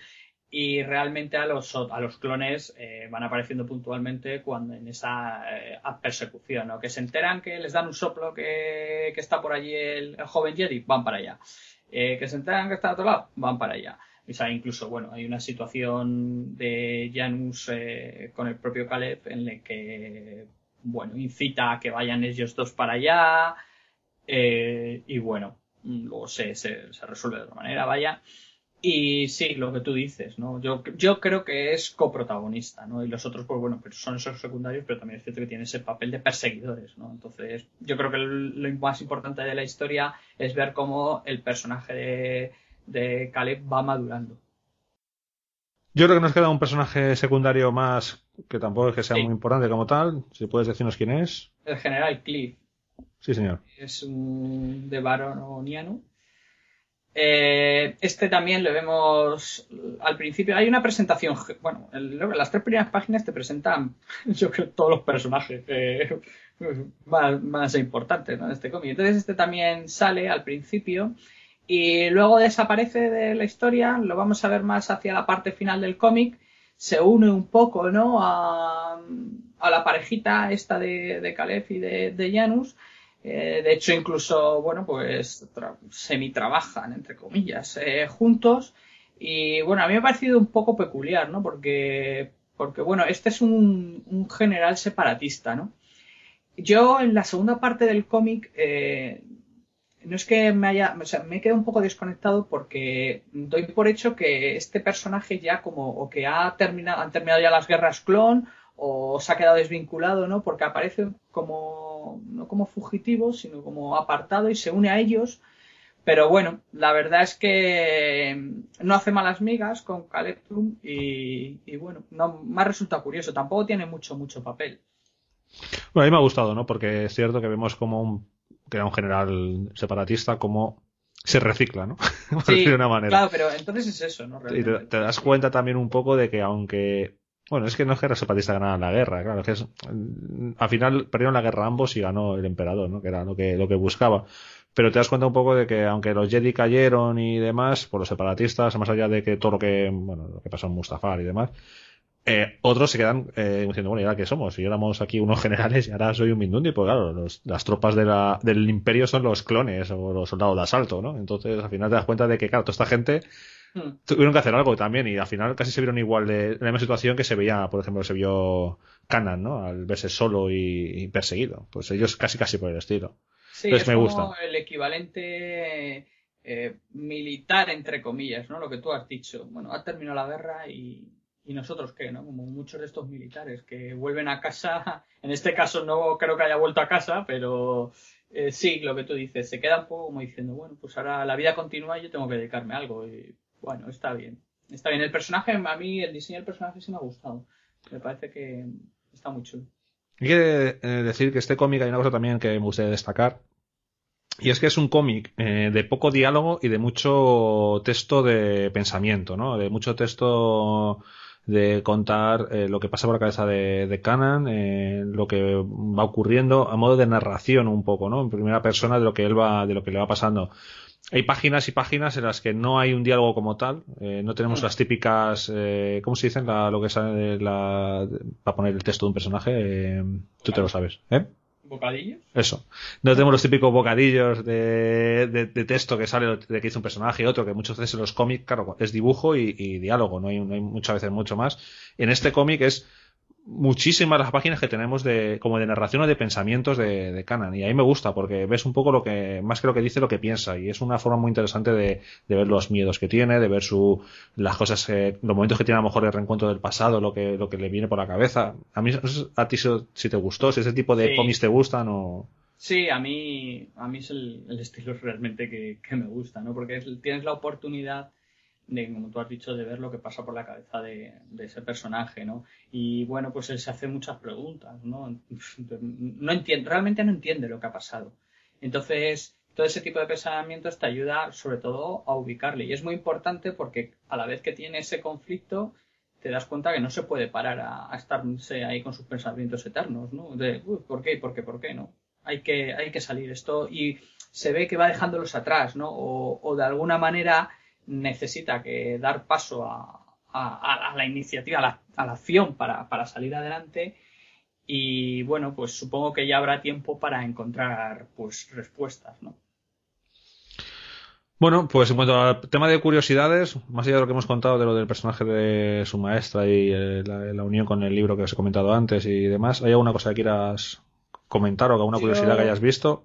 Bueno, si la gente sigue la serie, eh, mm, bueno, veréis en el primer episodio de la segunda temporada, pues bueno, hay referencias, ¿no? A, lo que sufrió, bueno, sufrió, a, la actitud de Caleb, ¿no? Cuando, cuando ocurrió la Orden 66, mm, que, bueno, ayudan a unir un poco los, los dos productos, ¿no? En esta dinámica que venimos hablando. Y poco más, o sea, no, a mí no me ha llamado la atención nada más, no me he dado cuenta de nada más. Te refieres sobre todo a la relación con los clones, ¿no? Sí, eso, Es, eso, es, eso es. Y bueno, y cuando Claro, es que tampoco quiero desvelar mucho. No, no, tampoco. De Star Wars Rebels me refiero, bueno, tampoco es al principio, ¿no? cuando, bueno, no es esa, no, no, perdón, no es al principio de la primera temporada, he equivocado, eh, de la, segunda. temporada, es al final de la primera temporada, perdón. Eh, ahí hay un momento en el que, bueno, él se ve obligado a, a recordar o a pensar cuál fue su actitud en aquel momento de la Orden 66, para no decir más. Y sí es cierto que al principio de la segunda temporada, ahora sí lo digo bien, él, eh, el tema de, de, la rebelión y eso como que no quiere formar parte porque realmente ya ha vivido una guerra, ya sabe lo que es, ya lo ha pasado mal y bueno, tiene esa actitud obvia de rechazo de mira, es que esto, esto es un desastre, ¿no? Entonces, eso yo creo que cuando te lees los cómics queda muy muy bien reflejado y me ha, me ha gustado.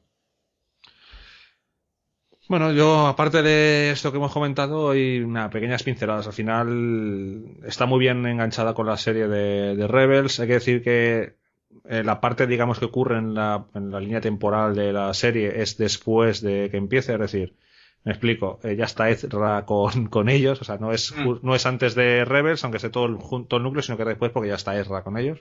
Eh, vemos cosas que luego aparecen en la serie, vemos, bueno, su sable láser mm, típico de la serie que le conocemos, que se desarma y demás, lo vemos también aquí en el, en el cómic. El holocrón, que tiene alguna importancia en algún episodio de la primera temporada, bueno, pues aquí también ya lo vemos tiene pequeños detalles, lo que es la, la ambientación de, de, los personajes de Rebels, ¿no? Eh, está muy bien llevada, eh, la, lo que es la, la, nave por dentro y demás. Aunque hay que decir que, que, que, nadie se espere que esto sea un capítulo de Rebels, quiero decir, eh, que nadie se espera aquí ver a Ezra y a eh, no. Zeb y tal, porque salen muy poquito, o sea, no es la historia de ellos, es el pasado de, de Canan, es como Canan desde que pues eso, lo que hemos contado, desde que pasa ahora en 66, un poco cómo, cómo consigue sobrevivir, sus aventuras, por decirlo de una manera.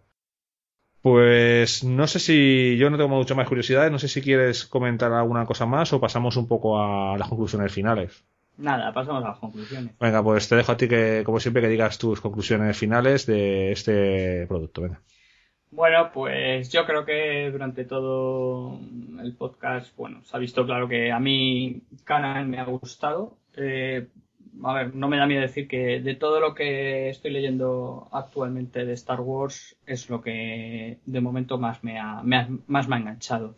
Creo que el guion es bastante consistente, los dibujos lo acompañan, mm, se centra en una parte eh, de la historia de Star Wars de la que yo particularmente además tenía inquietud, ¿no? Pues, pues como he mencionado, ¿no? ¿Qué pasó con, con esa gente, con esos Jedi, ¿no? Que, que sobrevivieron a la purga porque uh, hubo Jedi que sobrevivieron. Y, y, en ese sentido, pues me ha gustado, me ha dado a conocer cosas pues que, que van ampliando pues, este universo, ¿no? Eh, ha utilizado en este caso, pues, eh, un personaje de la serie Star de, de, de Rebels, que, que, bueno, a mí la serie en concreto también me, me ha enganchado bastante, me gusta tiene además ese regusto que, de, de, todo lo clásico, ¿no? De Star Wars, de, del episodio 4, eh, anterior al episodio 4, y lo que ha enganchado con la, la trilogía del 1, 2 y el 3, pues, pues bueno, a mí realmente es la parte que más me interesa. Yo lo recomiendo, creo que no decepciona y que bueno, que es un buen cómic. Yo estoy bastante de acuerdo contigo, es un cómic muy recomendable, yo lo recomiendo, empiezo por la parte final, yo lo recomiendo eh, el cómic porque me parece que es muy bueno. No, eh, sé si es lo mejor de Star Wars, pero de luego sí es de lo mejor que hay de Star Wars. Eh, hay una parte que, que me gusta más y una parte que me gusta menos, me gusta mucho eh, porque la historia que nos cuenta salimos un poco de, de, lo que estábamos viendo en todos los arcos de Star Wars, de los nuevos cómics, todos eran post episodio 4, todo era trilogía clásica en adelante. No teníamos nada de las precuelas, parece que Disney las precuelas se de ellas, no hay nada, eh, no hay referencia, no hay, no hay nada, bueno, ahora va a salir otro cómic, ¿no? El de Obi-Wan y, y Anakin, pero hasta ese momento no había nada, todo era 4 o posterior. Entonces, a mí volver a, a, esa parte me gusta, es un soplo de aire fresco después de tantos cómics de post episodio 4, post episodio 4, Leia, Vader, Star Wars, bla, bla, bla. Pero es cierto que después de tanto periodo que hemos tenido de Guerras Clon, después de tantos cómics de Guerras Clon, después de tantos libros de Guerras Clon, yo acabé un poco saturado de Guerras Clon, sinceramente. Entonces ahora, volver a escucharme los clones y demás, reconozco que es como, por favor, estoy un poco cansado. Es que tú no sabes tantos cómics que sacaron, claro. tantos libros, acabé bastante, bastante saturado esa parte. Entonces, sí es cierto que esto no es Guerras Clon, porque esto es post episodio 3, es decir, es eh, después de la venganza de los Sith, esto es Imperio, principios del Imperio, las semillas del Imperio. pero, pero al final tiene un regustillo a Guerras Clon que tira para atrás, claro. De hecho, el cómic empieza una batalla de las Guerras Clon. Entonces, reconozco que, esa es la parte que, que no me, que me dije, joder, que no se haga mucho esto y demás. Lo que pasa es que luego el cómic te lleva votos derroteros y la cosa cambia mucho. Entonces, resumiendo, que me enrollo mucho. Es un cómic muy recomendable, yo recomiendo. El cómic, eh, el, dibujo está muy bien, la historia está muy bien. A mí os digo que esa parte de pensamientos y demás me gusta mucho. Me gusta mucho cómo encajan las visiones que tiene con el pasado, cómo, no sé, me, te mete mucho. Es un cómic que, que, te empiezas a leerlo y a mí me, me mete, o sea, me, me, sumergió dentro de la historia que no han conseguido muchos de los otros cómics de los que hemos hablado aquí. Entonces, mm, si no es el mejor, por no decirlo así, es de los mejorcitos. Así que no tardéis en cogerlo si no tenéis. Eh, no sé cuánto, ¿cuándo sale el, el, tomo en dinero, César? ¿Cuánto es? ¿12, 12 y algo? ¿Te suena? 12, he quitado el precio. Joder, ¿era para real o qué? Vaya, qué seriedad en el podcast. Creo que son 12.50, venga. Sí, voy a, suena, voy a... suena, que son 12.50. La verdad es que en ese sentido no nos ahorramos mucho con respecto a, un, a, los números en grapa. Yo pensaba que sería en tomo. Y apuestas son 12.50. sí, no, me suena a mi canal. Son 12, 12, sí. 12, y algo, ¿vale? Sí, Luego ya, como siempre, 12. seguro que en algún sitio lo puedes conseguir un pelín más caro, un pelín más barato, pero bueno, el precio rondará los 12, los 12 euros.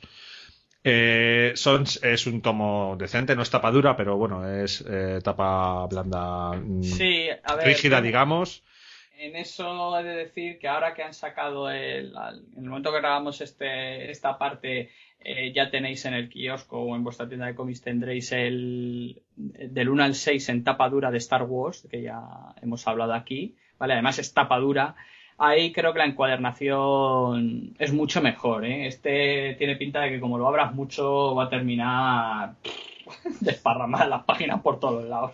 Así que yo terminaré con el, con el integral seguro, vamos. Muy bien. Bueno, pues yo creo que hemos hecho un buen repaso a la primera parte de Canan, el último Padawan. Eh, cuando saquen este el segundo tomo, no tengáis duda de que hablaremos aquí en este podcast de, de él y completaremos esta historia de, de, de Canan, que además se sitúa creo en otro periodo temporal un poco más atrás, me parece. Bueno, ya, ya lo veremos. Muchas gracias, César, por otros eh, dos cómics que hemos hablado en este podcast. Eh, Muy bien. Y, lo que nos, y, los que nos quedan, que aún sí, unos sí, cuantos. Sí. Vete preparando lo siguiente, ya me dirás cuáles quieres. Curro mucho, ¿eh? Bueno, bueno. Te subiré el sueldo. Oh, sí, claro. Cero por dos, cero. Bueno, yo te lo subo, luego ya lo que tú hagas con él, ya, si no te sale la cuenta, no es culpa mía. Venga, anda. Muy bien. Bueno, César, un placer y nada, seguimos con el podcast en un ratito. Hasta ahora. Hasta ahora.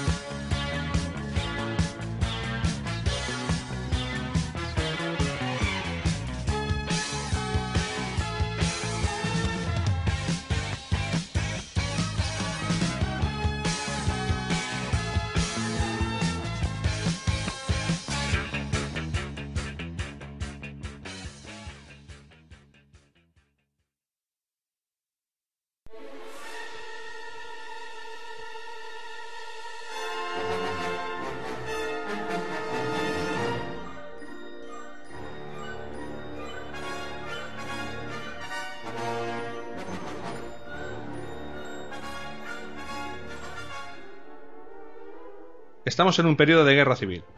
Los heroicos combatientes por la libertad de la Alianza Rebelde han logrado su victoria más importante hasta el momento, con la destrucción del arma definitiva del Imperio, la Estrella de la Muerte. Pero la rebelión no tiene tiempo para saborear la victoria. El malvado Imperio Galáctico se ha dado cuenta de la amenaza que representan los rebeldes, y ahora está investigando por toda la galaxia en busca de cualquier información que les conduzca a la destrucción total de los combatientes por la libertad. Para la tripulación del halcón milenario, que le salvó la vida a Luke Skywalker durante la batalla de Yavin, su implicación con los rebeldes ha llegado a su fin. Ahora, Han Solo y Chewbacca esperan cobrar su recompensa y saldar viejas deudas.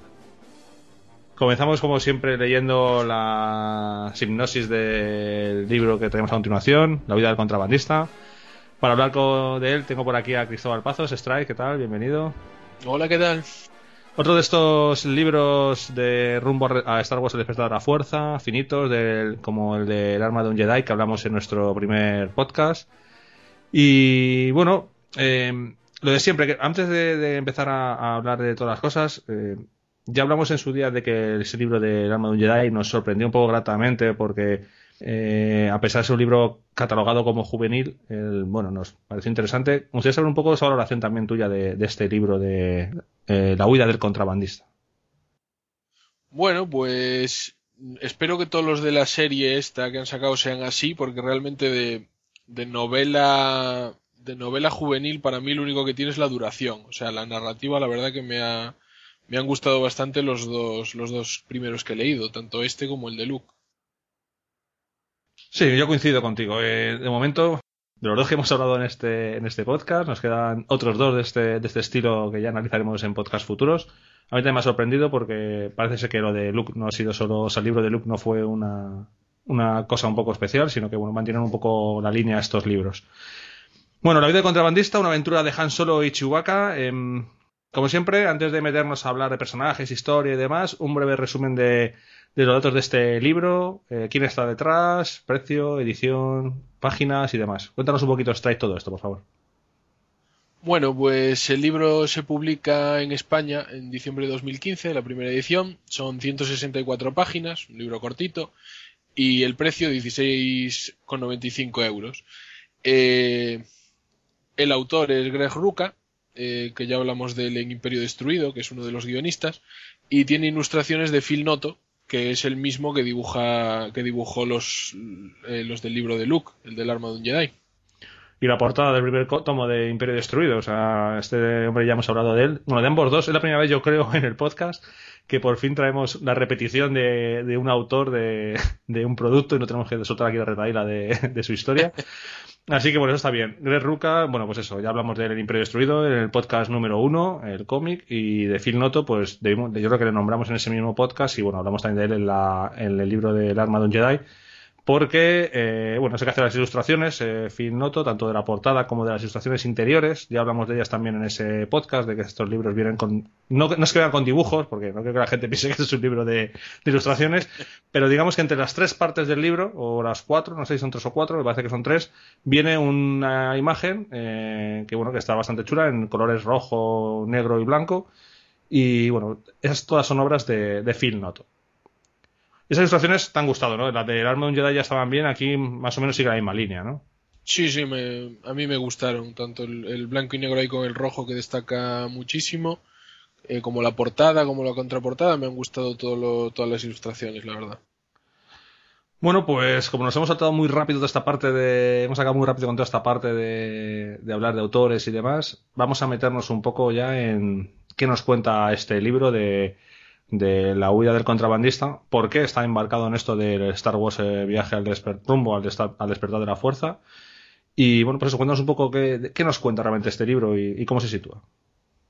Bueno, este libro empieza como, como el otro, en, en un futuro pre-episodio 7 ya. Eh, y hay un anciano, un, un señor muy sexy que está contando en una en una cantina pues a un grupo de mercenarios o, o, algo así que historias están hablando sobre naves espaciales, ¿no? Y este hombre se mete en el medio y dice, os voy a contar yo una historia sobre una nave espacial que es la hostia. Entonces les empieza a hablar del halcón milenario. Y luego ya nos traslada, como pasaba con, con el de Luke, a, al momento justo después de, del episodio 4. Y nada, allí vemos una, una conversación entre entre Leia, Chewbacca y Han Solo, en la que le piden pues emprender una misión que es rescatar a un superviviente de un, de un grupo, de un comando especial de los rebeldes que tiene información sensible sobre dónde pueden estar las bases, dónde, dónde se van a poner las bases rebeldes cuando se van cambiando de localización, ¿no?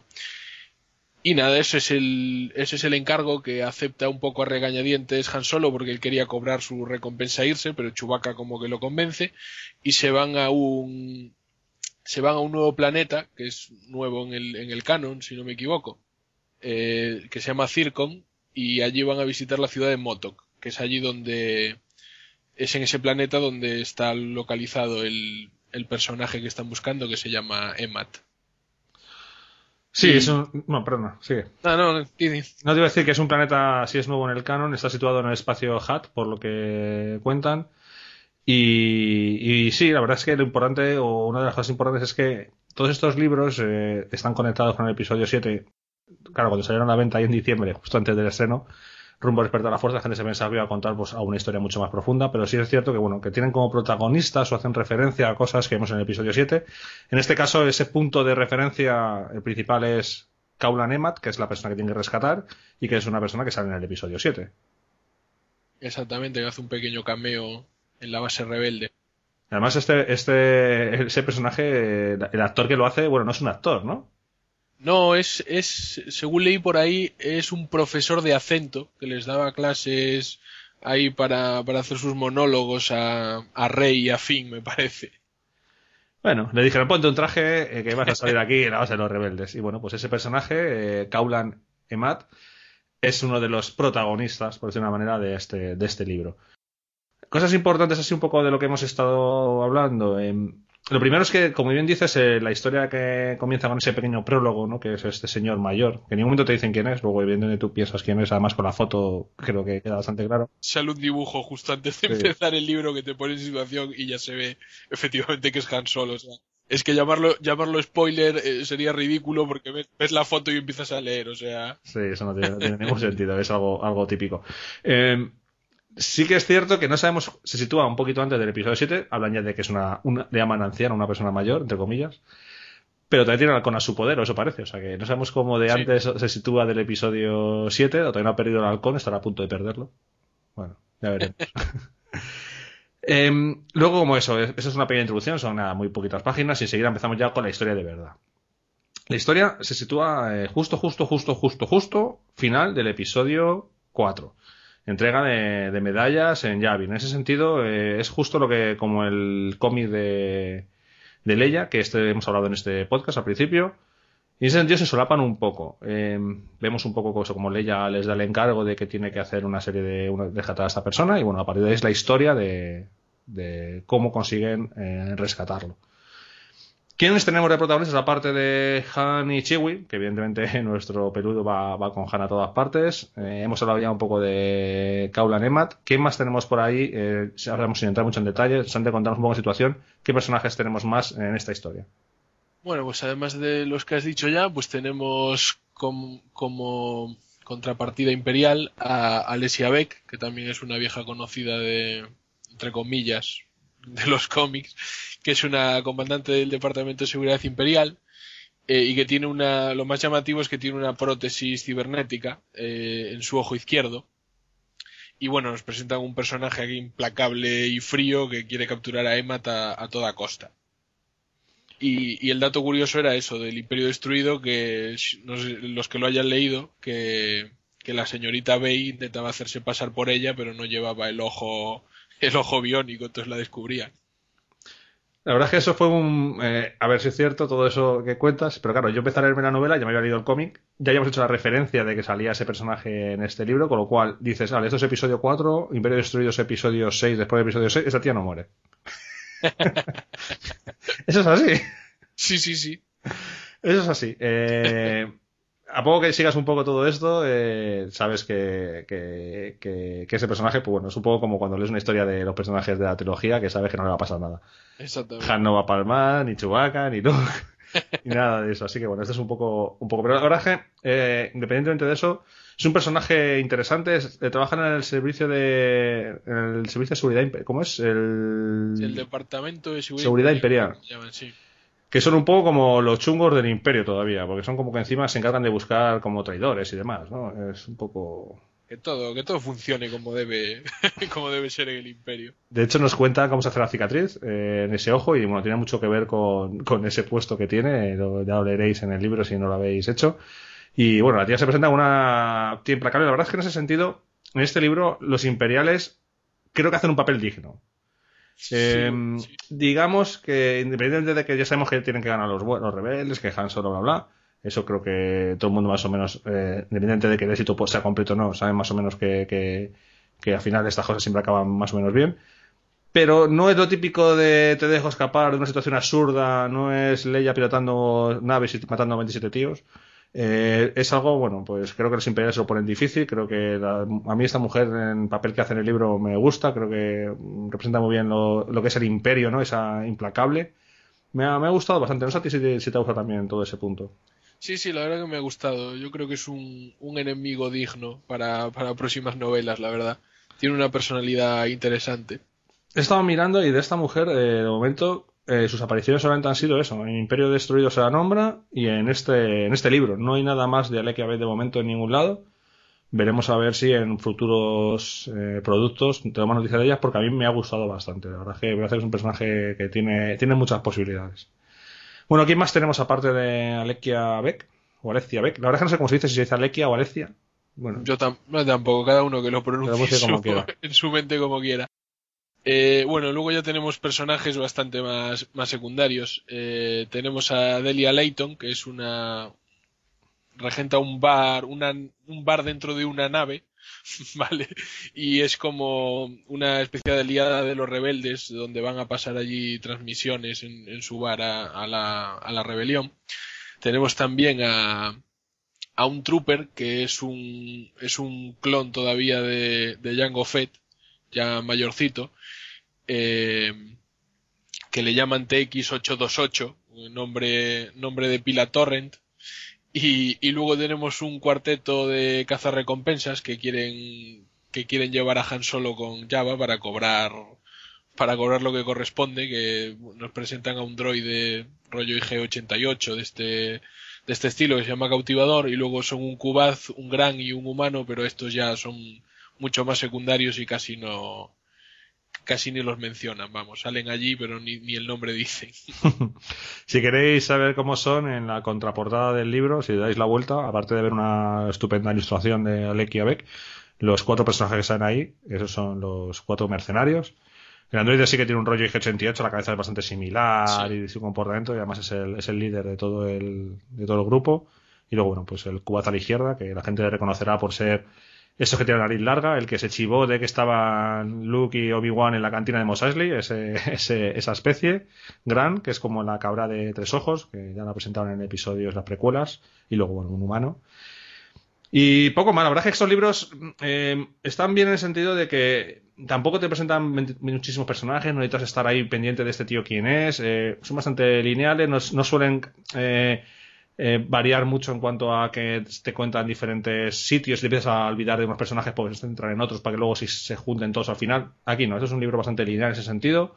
Eh, sí que es cierto que, claro, obviamente hablan del imperio, hablan de los rebeldes y demás, pero no hay mucha, mucha profundidad. ya sabes quién está hablando, sabes quiénes son los personajes, y en ese sentido es un libro ligerito, es decir, sí que en ese sentido puede ser como juvenil, es decir, no es una lectura sesuda, pero pero está bastante bien escrito y, tiene, no, no esperéis eh, cosas eh, en plan para niños, porque no hay cosas para niños. Así que pegarle un tiro en la cabeza a un tío, se le va a pegar un tiro en la cabeza a un tío, en ese sentido. O sea, las cosas se queden claras.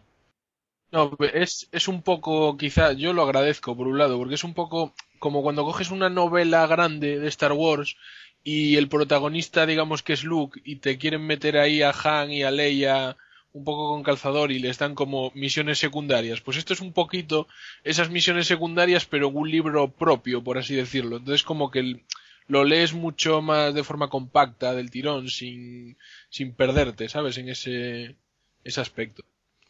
Hay que decir que el Han y Chewbacca creo que está bastante bien representado, la relación entre ellos es bastante interesante vamos a ver cosas curiosas como es esa... Claro, Han acaba de, entre comillas, no lo sabe todavía cuando está en ese libro si se ha unido a la rebelión o no, solo sabe que en un momento ayudó a Luke a, apartar a Vader de su camino para destruir, para que Luke pudiera tirar el torpedo, ¿no? Que destruyó la estrella de la muerte.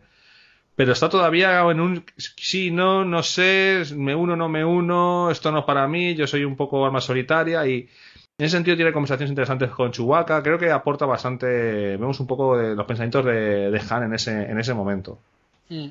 Luego, mm, ¿qué más cosas así interesantes has visto que quieras destacar? ¿Alguna curiosidad que te haya llamado la, la atención? Yo tengo por ahí una, pero a ver si tú tienes otra o no. Sí, bueno, destacar quizá eh, que me gustó mucho el cómo eh, el, el halcón, cómo lo abordan, ¿sabes? Es decir, en las películas dicen, parece una chatarra, pero esta nave es la hostia, pero aquí entran un poco en detalles, en plan de, es una nave ya que está tan desquiciada que necesita dos pilotos para, para conducirlo porque tiene unos detalles hechos que, que son la hostia, pero son muy difíciles de manejar, ¿sabes? Ese tipo de, ese tipo de cosillas me han gustado, la explicación que te van dando.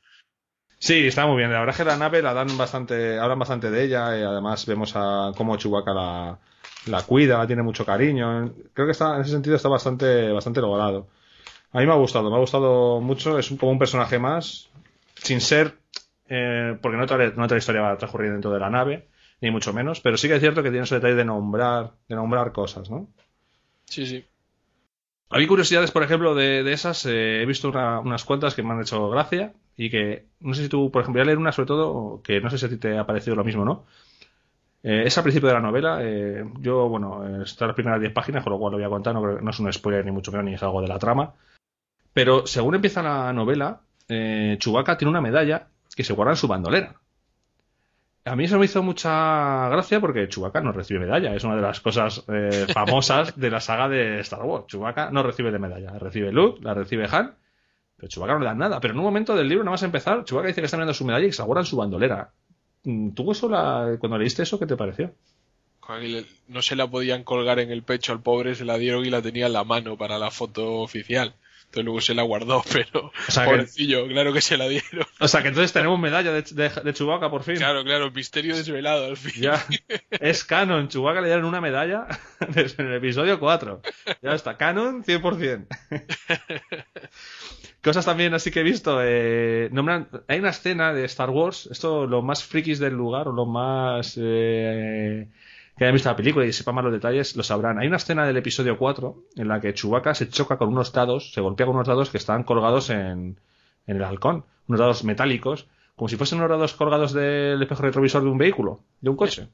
Pues esa sale solamente una vez en una escena en toda la película, si no recuerdo mal, se da a Chewbacca y luego desaparece misteriosamente. No sale nunca jamás más en toda la saga de, Star Wars. Y aquí los nombran. Chewbacca tiene, se choca con los dados otra vez en el libro y los nombran. Me ha hecho gracia. Fue un guiño muy sutil para frikis, frikis, frikis. pero está ahí. Si alguien lo, lo sabe, que sepa que en el episodio 4, si lo ve otra vez, eh, que lo mire atentamente, que hay una escena que, que se, que se golpea y esos dados salen en el libro. Me ha hecho bastante, bastante gracia. ¿Qué más, qué más cosas he visto por aquí? Bueno, eh, sí que son bastante realistas con el tema de cuando acaba la batalla de Yavin, que justo al principio, eh, nombra las naves que sobreviven, el ala X, eh, bueno, dos alas X y una ala Y. El ala X, los dos ala X sabemos que son Wedge y, y Luke. El ala Y es ese misterio. Ahora mismo, no sé si en el antiguo canon lo llegaron a desvelar, en el nuevo desde luego no se sabe nada de quién es ese ala Y famoso que sobrevive también a la, a la batalla de, de Yavin. Aquí no dicen nada, pero sí que lo nombran y también me, me hizo bastante, bastante gracia que, que lo hicieran. Por lo demás, eh, sobre todo me hace, me gusta la relación ¿no? que empiezan a tener Han y, y Leia, ¿no? Los primeros destellos los vemos aquí Sí. también en las primeras páginas, ¿no? ¿A ti eso qué te pareció? A mí me gustó sobre todo eso, las conversaciones que tiene Han, no es porque sea yo muy muy fan de, de No. Han, de Han Solo, no No. tiene nada que ver, ¿eh? Voy a ser completamente objetivo. Pero las conversaciones en general me parece que están muy bien muy bien hechas, muy bien narradas, o sea, es puedes ver a Han siendo Han, vamos, o sea, con sus con sus motes, con sus chascarrillos, con sus con sus detallitos, ¿sabes? Y eso me gustó mucho que lo hayan plasmado también. Ha sabido hacer plasmar muy bien la personalidad de Hans. Y es complicada, es una personalidad que yo creo que es muy difícil en un libro porque muchas veces lo que ha pasado en otros que hemos leído, o que yo por lo menos he leído, es que se pasan de rosca. Y parece que cada vez que Han abre la boca tiene que soltar un chascarrillo gracioso o, o, o hacer el sinvergüenza. Y tampoco es eso, no significa que, continuamente tengan el 100% del tiempo estar así. Aquí creo que lo hacen en su justa medida. Eh, vemos también sus pensamientos en muchos casos que, bueno, que, que creo que también son interesantes y nos muestra un poco, pues, cómo al final vemos que es posible que una persona como él, ¿no? Lo que ha sido un solitario, digamos, eh, una, una causa como es la Alianza Rebelde. Bueno, valiente, eh, bien, es un tío que creo que, encaja bastante, bastante bien. Hay un par de situaciones eh, además en el libro que, escapan que, bueno, me hacen bastante gracia como, como lo hace el tío, la verdad es que está bastante, bastante bien. sí, sí. Y de Chewbacca, pues un poco parecido, ¿no? También vemos un poco su relación, los pensamientos que, puede tener, eh, cómo, bueno, a veces Chewbacca hace de voz de la conciencia de Han Solo, cómo se apoyan, cómo muchas veces le dice la verdad, aunque a Han Solo le moleste. Bueno, eh, también está bastante bien expresado dentro de que es un cookie que es complicado de, expresar. Eso, claro, Chewbacca, pues, siempre hace lo típico de. Y Chewbacca respondió con un gruñido que Han Solo pensó que decía tal. O sea, bueno. No hay muchas formas de, hablar de, que el Chewbacca pueda hablar en los libros. No, eso es cierto, sí. Pero bueno, queda, queda bien, queda bien clarito qué significa el gruñido en cada momento. ¿eh? y no sé qué, más quieres que podamos de este libro sin entrar en más detalles. Eh, no quiero, no queremos spoilear el libro eh, porque la verdad es que pensamos que es un libro que es muy fácilmente disfrutable. ¿Cuánto has tardado en leerte este libro más o menos? Nada, poquito, una lo leí en dos tardes, pero porque no me puse, vamos, porque es como el de, es un poco como el de Luke. Si te pones en tres orillas, cuatro, te lo, si eres un lector voraz, te lo ventilas. Es letra más o menos, no es letra grandota, grandota, pero tampoco es letra pequeña, es una letra intermedia. Y bueno, pues yo creo que no hay mucho más que decir. Eh, ¿Lo recomiendas? Sí, sí, lo recomiendo, la verdad. Tanto este como el anterior, yo creo que son buenas, buenas adquisiciones. Yo eh, lo recomiendo. Es cierto que estos libros a mucha gente le puede parecer eh, el precio un handicap, ¿no? Porque al final estás pagando 17 euros. Eh, es un libro que, claro, lo coges a la mano, tienes 164 páginas, las letras un pelín grandes y dices, joder, es que 17 euros por 164 páginas, no sé yo si me merece la pena. Es cierto, el precio de estos libros mm, eh, para mí es un pelín elevado. Creo que es un libro que debería costar más en torno a 12 euros, pero bueno, estos los libros de Star Wars es complicado. Siempre han sido bastante caros por temas de licencia, imagino, porque tampoco son bestsellers. Esto no se va a vender como si fuese los pilares de la tierra, o sea que eso hay que tenerlo en cuenta. Pero tiene puntos a favor, y los puntos a favor para mí son, aparte de la historia que, gusta, las ilustraciones están chulas, es un detalle que, que hay que apreciarlo eh, tanto la portada como la contraportada, los dibujos eh, están bastante bien. Creo que de eso también hay que saber eh, apreciar, pues bueno, que dentro de lo que es un libro te están metiendo cinco ilustraciones chulas y, una historia interesante.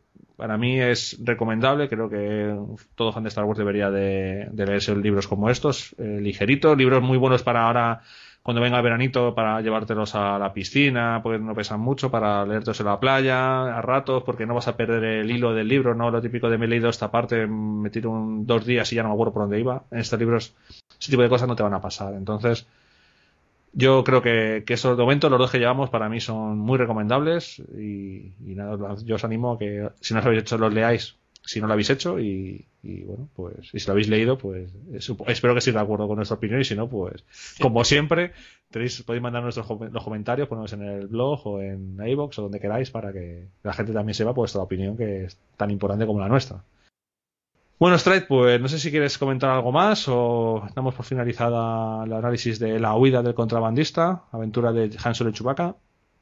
No, poco más que añadir, que bueno, me alegra que vayan añadiendo planetas, porque este es uno nuevo y no han recurrido a Naboo, a Tatooine, a Yago, exacto. ¡Yupi! Que, nos han puesto, que nos han puesto un planeta nuevo, además con una atmósfera ahí chunga que necesitan mascarillas y no sé qué.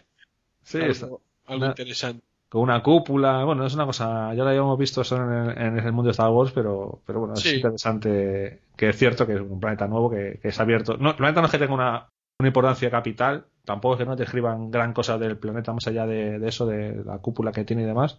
Pero sí es cierto que, bueno, han decidido no meterlo en un planeta conocido y es de, es de agradecer. Habrá que, seguro que en algún momento lo, lo seguirán explotando. Ojalá. Bueno, pues poco más. Ya nos, nos quedan dos de, este, libros de estos de los que queremos hablar en el podcast. El siguiente será seguramente el de Leia del arma, eh, ¿cómo se llama? Blanco Móvil, si no recuerdo mal. Sí, Blanco A ver si tenemos suerte y también este libro está a la altura de los otros dos. Ya, ya lo hablaremos. A ver, a ver. Bueno, Strike, pues muchas gracias por comentar nosotros este libro y nada, eh, emplazarte al siguiente episodio para, para tenerte por aquí de nuevo. Gracias a ti, un placer como siempre. Obi-Wan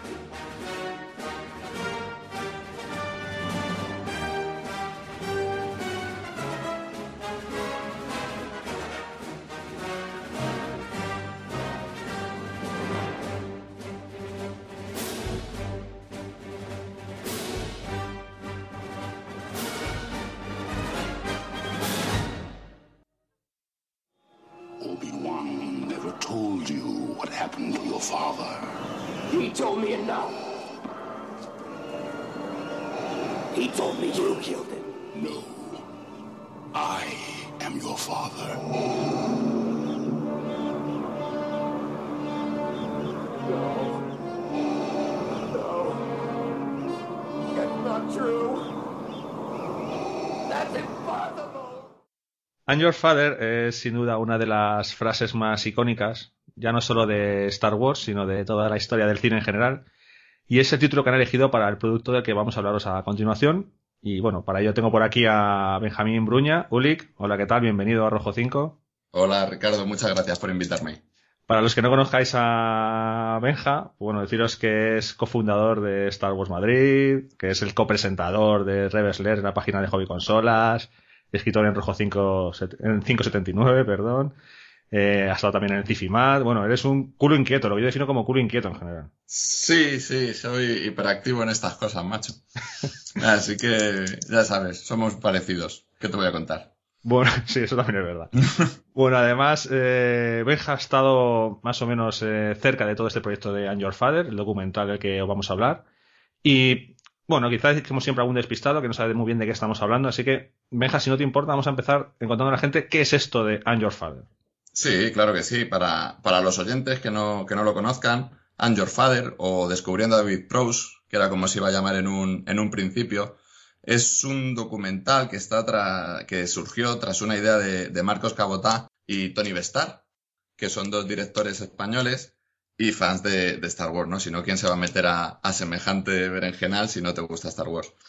Y la, idea parte de hacer un poco justicia, según, según ellos, al personaje de, de, Darth Vader, mejor dicho, al actor que encarnó a, a, Darth Vader, que como todos sabemos es David Prowse.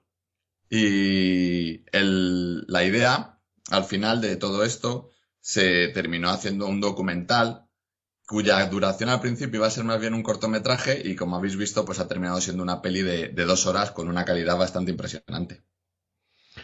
84 minutos tengo por aquí, más o menos, en cuanto... ¿Ese por lo menos fue el, el estreno en cine? Sí, no, sí, puede ser. A mí, yo es que perdí la noción del tiempo, si te digo la verdad. Las, las veces que la he visto, perdí la noción, sí puede ser hora, hora y media larga. Sí, hora y media larga fue. Sí. Bueno, pues tú lo has dicho, esta idea eh, tan original eh, que surge de parte de Tony Bestar y Marcos Cabotá, ¿qué, qué, ¿cómo les lleva a ellos a dar este paso? Quiero decir, que ¿sabes un poco su relación con Star Wars? Aparte de que sean más o menos fans, ¿sabes un poco cómo, cómo llegan a intentar convencerse de hacer este, este proyecto que para mí me parece súper complejo, ¿no? O sea, pensar la idea de vamos a hacer un documental con David Prowse, con todas las movidas que ha habido en general con él y Lucas Finner, que luego sí hablaremos un poco. Eh, lo difícil, ¿no? Que es también meterte a hacer algo con alguien a lo mejor tan de fuera, la edad que tiene y demás. Sí. ¿Sabes un poco cómo, cómo surgió todo esto? O sea, ¿cómo, cómo se les pasó por la cabeza, macho? Sí, pues en una noche de copas. Esas son las peores. Sí, ¿No hay huevos sí. o qué? No, no, eso, es- eso es verídico. Yo hablando con Marcos y, y Tony, en, en una noche tomando, tomando algo tranquilamente, mm, deben ser también de la cofradía de los culos inquietos, los dos, y se les ocurrió pues hacer este, este documental bajo, bajo esa idea de por qué David Prowse no terminó siendo Anakin Skywalker, que al final es sobre lo que, sobre lo que gira todo, todo el documental. Y así que pues ellos que además ven, tienen una filmografía bastante amplia, sobre todo Tony en lo que es cortometrajes y demás, y Marcos estuvo trabajando en, en Estados Unidos de cuando- después de estudiar cine, pues se liaron la manta a la cabeza y, y ya te digo, la idea inicial era hacer un pequeño corto y, sí, se les fue de las manos.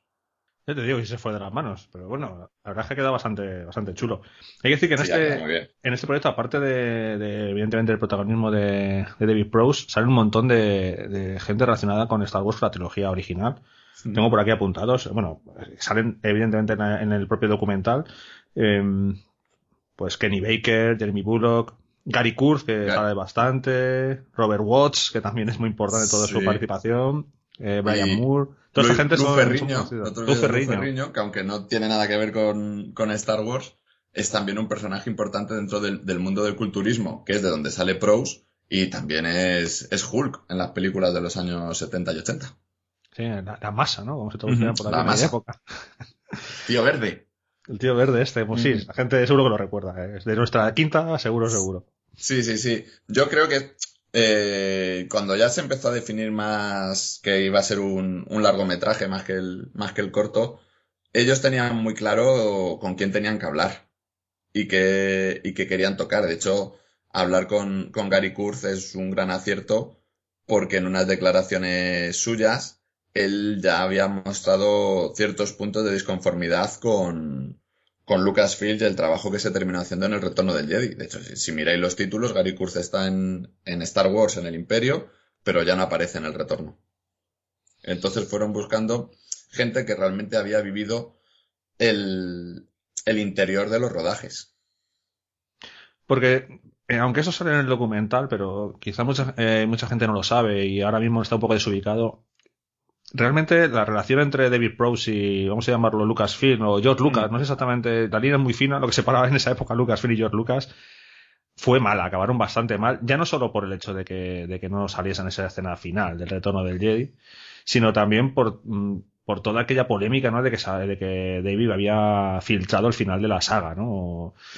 Eh, sí, sí, pero es que previo a eso, que si no recuerdo mal, eh, Marcos lo cuenta en el documental, hay un momento haciendo labores de, documentación para el documental y, demás, que Marcos y Tony se, encuentran con una declaración de Dave Prowse de, pues, poco después de- del estreno de Star Wars, cuando ya se conocía que se estaba rodando el Imperio Contraataca, o un, o un poco antes incluso de que se rodara el Imperio, y dice que él cree que estaría bien que Darth Vader fuera el padre de Luke Skywalker. Entonces ahí ya yo creo que es donde se empieza un poco a, a liar la madeja, porque a Prowse al final es un hombre que le gustaba estar en contacto con, con la prensa para, por ciertos motivos, y que pues es un poco el cuento del lobo, ¿no? Que tantas veces va a venir el lobo que cuando al final salieron estas declaraciones del, del retorno del Jedi, que no son de Prowse, se le atribuyó a él. Y eso ya terminó de, de fracturar la relación que había entre, entre Prowse y, y Lucas, o Lucasfilm. De hecho, si la gente es un poco activa en esto de las convenciones y demás, verá que David Prowse nos ha invitado a una convención de Star Wars desde hace... Sí, de- desde hace años, o sea, no me acuerdo en qué, justamente la fecha, pues poco después que yo creo que es la convención de 2007 de Londres, ahí fue donde ya se le, se le vetó en todas las convenciones. En teoría debido por el carácter arisco y un poco antipático que tenía con algunos fans. La verdad es que este documental mm, nos cuenta un poco como diferentes, está dividido como en diferentes partes en general. Unas contamos un poco quién es David Prowse, ¿no? Que mucha gente, pues claro, solo conoce como Darth Vader. Aquí no- en este documental nos cuentan su historia, eh, las otras películas que había hecho, el por qué eh, es elegido para este para este personaje de Darth Vader en, en Star Wars, ¿no? Aunque se ofrecen, Mm. como dicen Chihuahua y Darth Vader, y decidió ser el malo, pese a que no se iba a ver la cara en ninguno de los dos casos. Sí, bueno, al principio sí se le iba a ver en la cara de Darth Vader. Bueno, Ese es el problema. ese es el problema. Yo lo digo siempre, es el persona, es el actor más desgraciado de, de todo Star Wars. Porque te dan a elegir entre dos papeles. Uno oculto, digamos, ¿no? Que era lo que él solía hacer. Y otro con la cara descubierta. Eliges el de la cara descubierta y al final, por un dibujo que ve Lucas en una, en un mural de Macquarie, deciden ponerle la máscara todo el tiempo. Después de eso, encima, te doblan la voz. Te engañan con el guion, que es una de las cosas que, que causó uno de los mayores disgustos, podríamos decir, a Prowse. Y luego encima, en el momento en que te quitan el casco, no eres tú, apaga y vámonos. El hombre, pues no me extraña que se volviera antipático. Y no he prendido fuego todo eso de milagro, ¿no? Sí, no, no, no, vamos, no los tiro a todos por el, por el pozo de la estrella de la muerte, pues porque no le apetecería en ese Sí. momento. Además, para ver este tío cabreado en su época con su Sí, físico, sí, sí. yo Bueno. casi prefiero no estar, ¿eh? Todos los que lo hayáis visto en una convención o en algún momento, es, es un hombre que es enorme. Enorme, enorme. Ahora ya está más, más simpático, ¿eh? Con todo el mundo, también hay que decirlo. Hombre, en el documental, desde luego, se muestra bastante. A mí me sorprendió. Sí, se yo- muestra bastante simpático, se muestra bastante abierto, cuenta cosas. Bien, yo que pensaba que iba a, que iba a ser.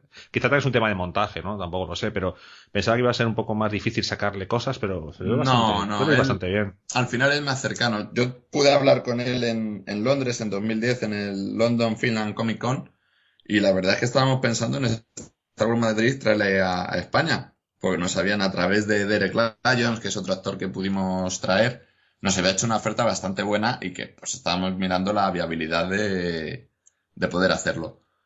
Y la verdad es que con nosotros estuvo muy atento y muy simpático en todo, en todo momento. Yo creo que ya el hombre se, se relajó y es que no tenemos que olvidar también que es una persona que tiene ya 80 años.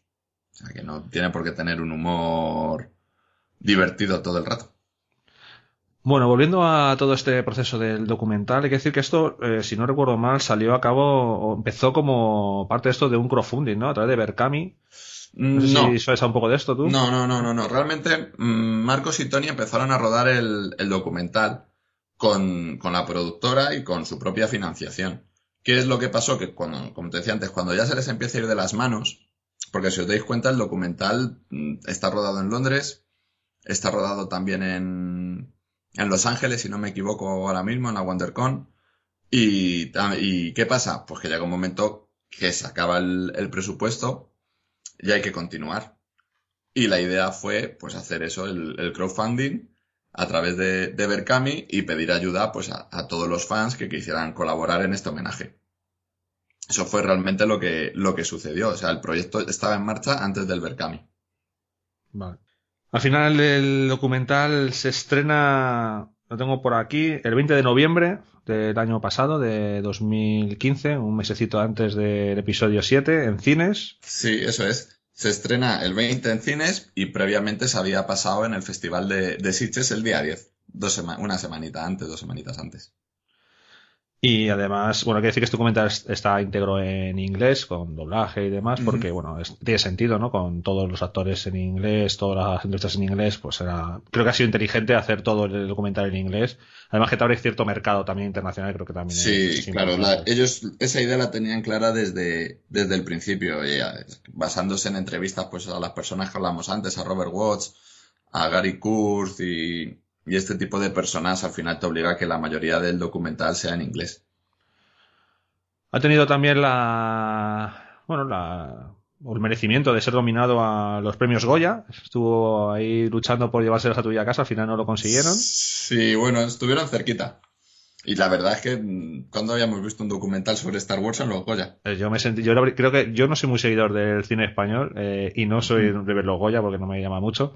Sí. Y ese día estuve pendiente un poco de la época, de la parte de documental a ver si había suerte y se lo llevan. Yo, Sí, sí, no, yo, yo los vi, los vi, y ya cuando vi los otros documentales dije, ya no, digo, esto no cuaja, digo, porque los otros se lo llevan. Más que nada, pues ya sabemos lo que gusta en, en el cine español. sí, eso es verdad. Pero bueno, oye, fue, fue una experiencia bonita para, para ellos. Yo estuve hablando con, con Marcos la tarde de, de los Goya, y él mismo me lo decía, dice, sabes que estoy ensayando la cara para cuando le den el Goya a otro, ¿no? Digo, "Vale". Qué grande. Digo, muy bien. No lleva discurso ni nada, ¿no? Preparado. ¿Para qué? Sí, sí, lo llevaba, pero no, no, no. Lo de- yo- además es que me lo creí, digo, sí, sí, sí. Además luego yo estuve pendiente, digo, a ver la cara que pone. A ver si es la misma. Y ya ha sido editado para cine doméstico, está en Blu-ray disponible. No sé si también en DVD, yo es que lo tengo la edición en Sí, Blu-ray. sí, sí, sí, sí. Están, Vale, los, pues, están los dos formatos. Una, una distribuidora decidió hacerse con, con los derechos y, y distribuirlo. Y por lo que yo veo, pues no se está vendiendo mal. Porque siempre está en los primeros puestos de cualquier FNAC o de cualquier MediaMarkt que, que pases por la zona de, de DVD. pues me alegro un montón. Al final Star Wars mueve siempre gente, es que eso es una verdad. Sí, siempre. Bueno, hay un montón de, de- Somos un grupo de gente, ¿no? Que casi cualquier cosa que nos ponen por delante. Y una cosa como un Blu-ray o un DVD, que es algo final. Yo tengo que reconocer, yo fui al cine a ver el, el documental. Mm. Eh, justo estábamos, a ver, Star Wars estaba en pleno vorágine, te digo, faltaba un mes para el episodio 7, Sí. todo el mundo estaba de los nervios. Y yo, yo fui al cine, me acuerdo, los fui aquí a los Cinépolis de Madrid. Mm.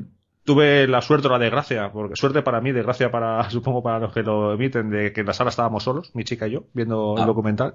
Bueno, Fue un poco triste, pero para mí fue como un paseo privado. Yo, la verdad es que lo disfruté muchísimo. Me sorprendió gratamente. Yo fui sin saber muy bien, o sea, sabía lo que me iba a encontrar, pero no sabía muy bien cómo lo habían planteado, ¿vale? Yo, mm, eh, más allá del tráiler que habían puesto, tampoco seguí muy de cerca el proyecto y me gustó, salí bastante contento de- del cine y luego, bueno, tuve la suerte también de poder hablar con, con Marcos y con, y con Tony aquí en, en Madrid, en la Expo Comic, eh, Ujú. cuando hicieron una presentación también de, del, del documental sí. gente bastante simpática, bastante baja, bastante cercana, así que me alegro bastante, me alegro bastante por ellos y me alegro que funcione muy bien el, esté funcionando bien el- también el Blu-ray y el, y el DVD, que salió el 19 de febrero, hace nada, por eso estamos Sí. haciendo este, este pequeño apartado en el, en Hace el muy podcast. poquito. Chicos, compra obligada, de verdad.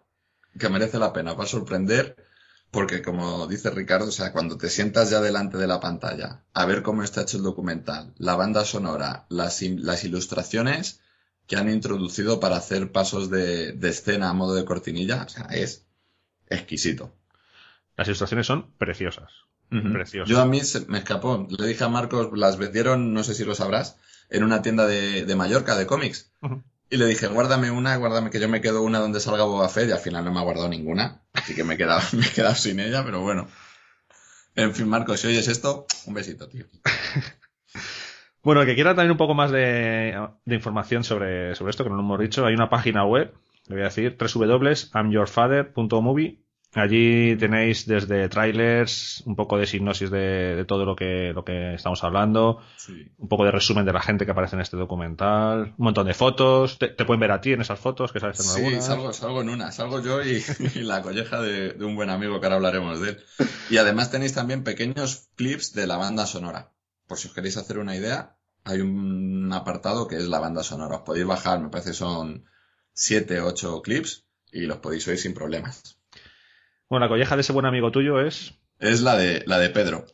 Y Pedro, Pedro- Molinero, Sí, que pues. es el, el hombre que construyó el, el casco, el remobla, el casco que le quitan a Darth Vader en la famosa escena, pues Pedro lo construyó desde cero para, para el documental. O sea, estuvo tres meses trabajando en el, en el casco, buscando las piezas originales que se habían usado para, para pegar en el casco original, o por lo menos si no encontraba eso, lo, el molde de alguna que hubieran salido, o, cositas así, ya sabes cómo va esto. Y, y el tío, la verdad es que se pegó un currazo y al final la pena es que el casco lo vemos en, unos pequeños planos de, de Pedro terminándolo, pero la escena ya lo sabéis que no se puede, no se puede mostrar. Y, y es una pena porque yo vi el casco en el rodaje y lo tuve en mis manos y es que vamos, quedó de fábula.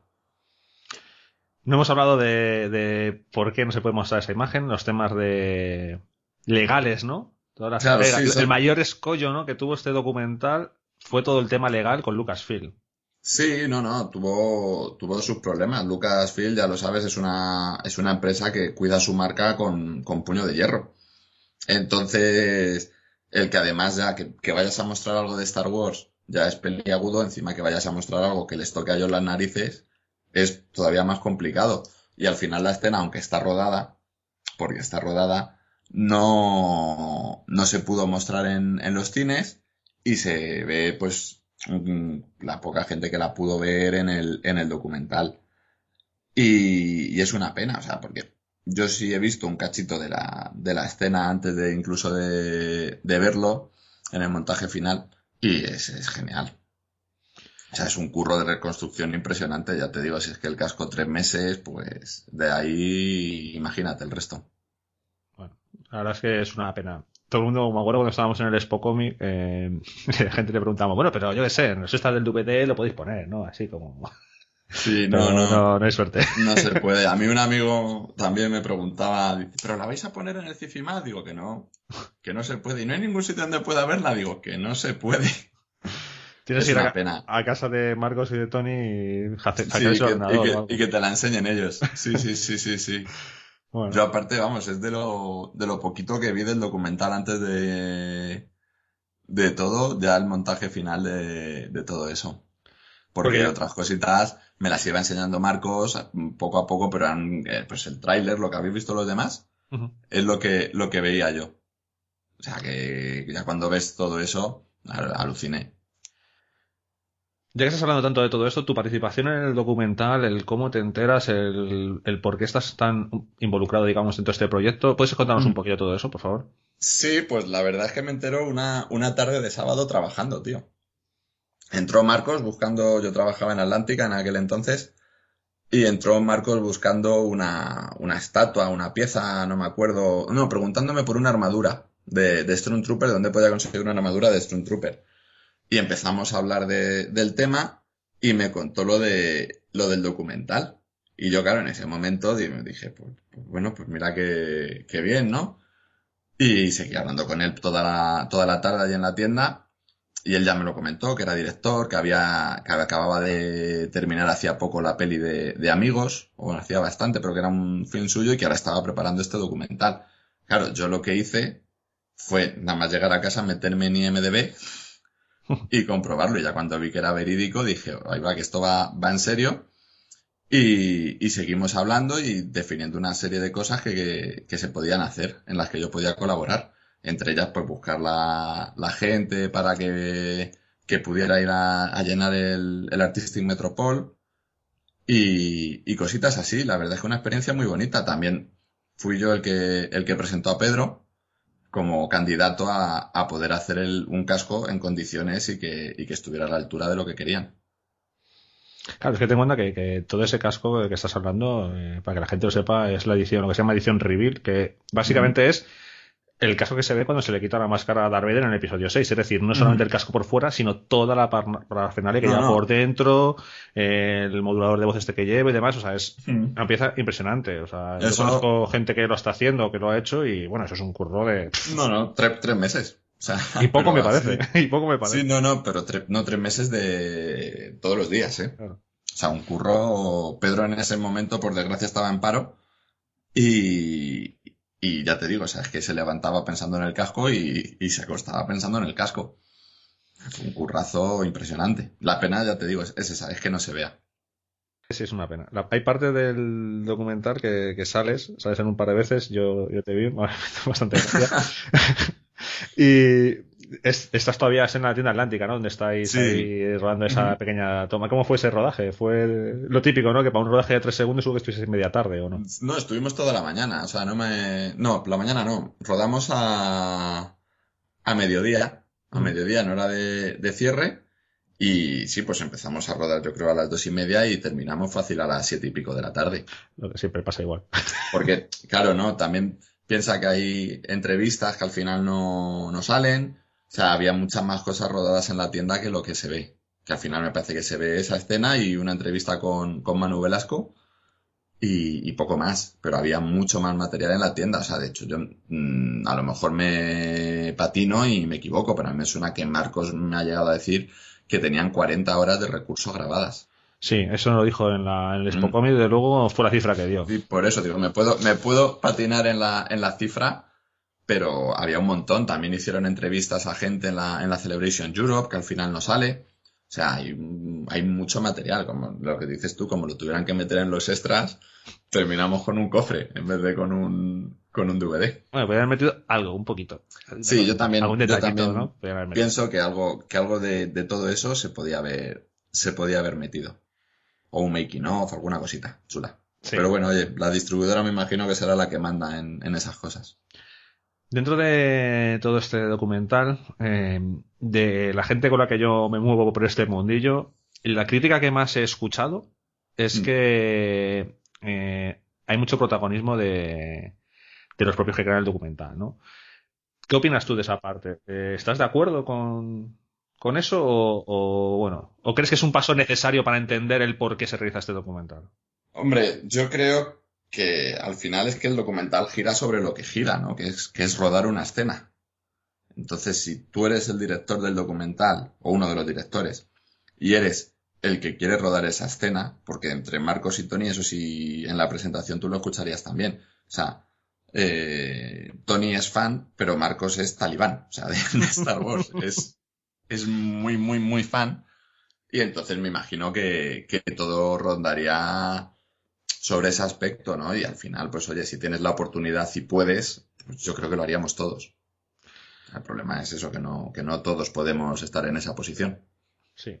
Eh, yo supongo que, bueno, es complicado. Supongo que la línea también es muy complicada de, de claro, separar. O sea, al final dices, ¿qué hago? ¿Pongo un actor o hago una voz en off? Si fuera la voz en off, también habría gente que diría que es que es la voz en off. O sea, es que no, al final, yo creo que es es una, el modo en que ellos lo plantearon y es el modo en que lo han llevado de principio a fin.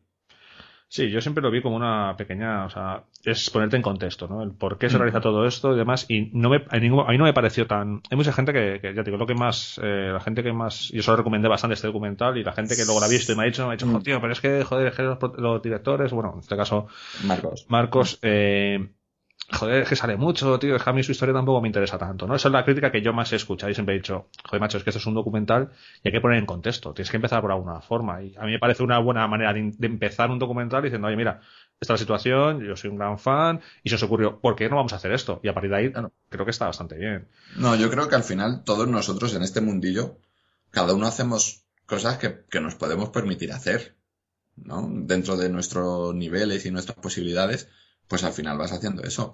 Y si Marcos tiene esa oportunidad, pues oye, la, la aprovechó. Además, también, eso la gente yo creo que muchas veces no lo piensa. Muchas de las cosas que habla Marcos en el documental tienen que ver pues con lo que estábamos hablando antes, con las labores de archivo, con todo el material de recursos que al final nos ha podido poner.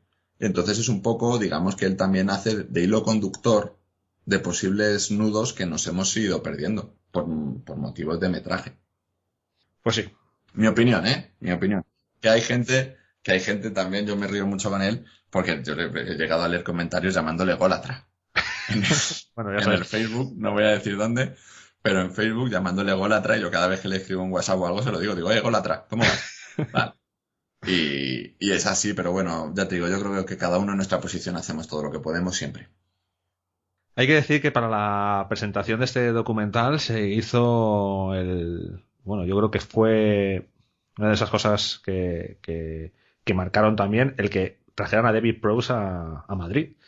Estuvo por aquí eh, firmando autógrafos durante unas cuantas horas ahí en el Corte Inglés de Callao. No- Impresionante. yo no pude ir. Es una Yo cosa que no- Yo tampoco, soy así de desgraciado, tío. Estoy Yo- en todo el meollo y me lo pierdo. Pero Yo- bueno, Fue imposible. Y la verdad que me dio muchísima, muchísima rabia porque yo a David Prowse no he tenido el placer de conocer en persona. Sí tengo autógrafo suyo, eh, de estos que pides por internet y demás. Eso, Sí. eso sí, sí lo tengo, pero en persona no, no le pude conocer y me dio mucha rabia. Pero fue otra de esas cosas importantes porque este hombre ya tiene una edad, además eh, en el, en el documental ya se le ve que está realmente mayor y Sí. ya este hombre, ya menos pensando, da un disgusto. sí, no, no, él, él ya está muy cascado. Además, es que no nos olvidemos que él es también campeón de alterofilia y estas cosas. Al final te acaba pasando factura al cuerpo. Él tiene las, las caderas muy fastidiadas. De hecho, estuvo a punto de venir a España también otra vez a la tienda de, de Ficromic en Valencia y, canceló a última hora por la operación de, de la cadera. Entonces ella es una persona, tenemos que ser conscientes de lo que tú dices, o sea que es una persona mayor y que en cualquier momento nos da un, un sustazo. Y aún así eso hace más admirable que se pasara el rato que se pasó en el corte inglés firmando gratis a toda la gente que estaba por allí. Más tiempo de parte de lo estipulado, porque yo tuve- ya te Sí, digo, no, me dio no, mucha yo- rabia. dio el do de pecho y, y él además terminó muy, muy contento. O sea, porque eso a mí, por ejemplo, cuando, cuando ha venido alguien a Cifimaz o alguna cosa, sí que le sorprende. La, la gente, o sea, al nivel que somos en España, que sabes que somos mucho menos que, que en Inglaterra, por ejemplo, y no nos vamos a comparar ya con Estados Unidos, pero sí les llama la atención de lo, de lo calurosa que es la gente con ellos. Así que me imagino que el hombre pues estaría encantado. Seguro, seguro que, seguro que lo estuvo.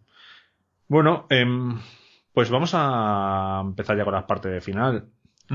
¿Cuál es tu conclusión un poco de este documental? ¿Cuál es tu valoración? Si lo recomiendas, entiendo que sí, evidentemente, pero Sí, no sé qué voy a decir. saber un poco, saber un poco, pues eso, ¿qué, qué, ¿cuál es tu conclusión final de este, de este documental?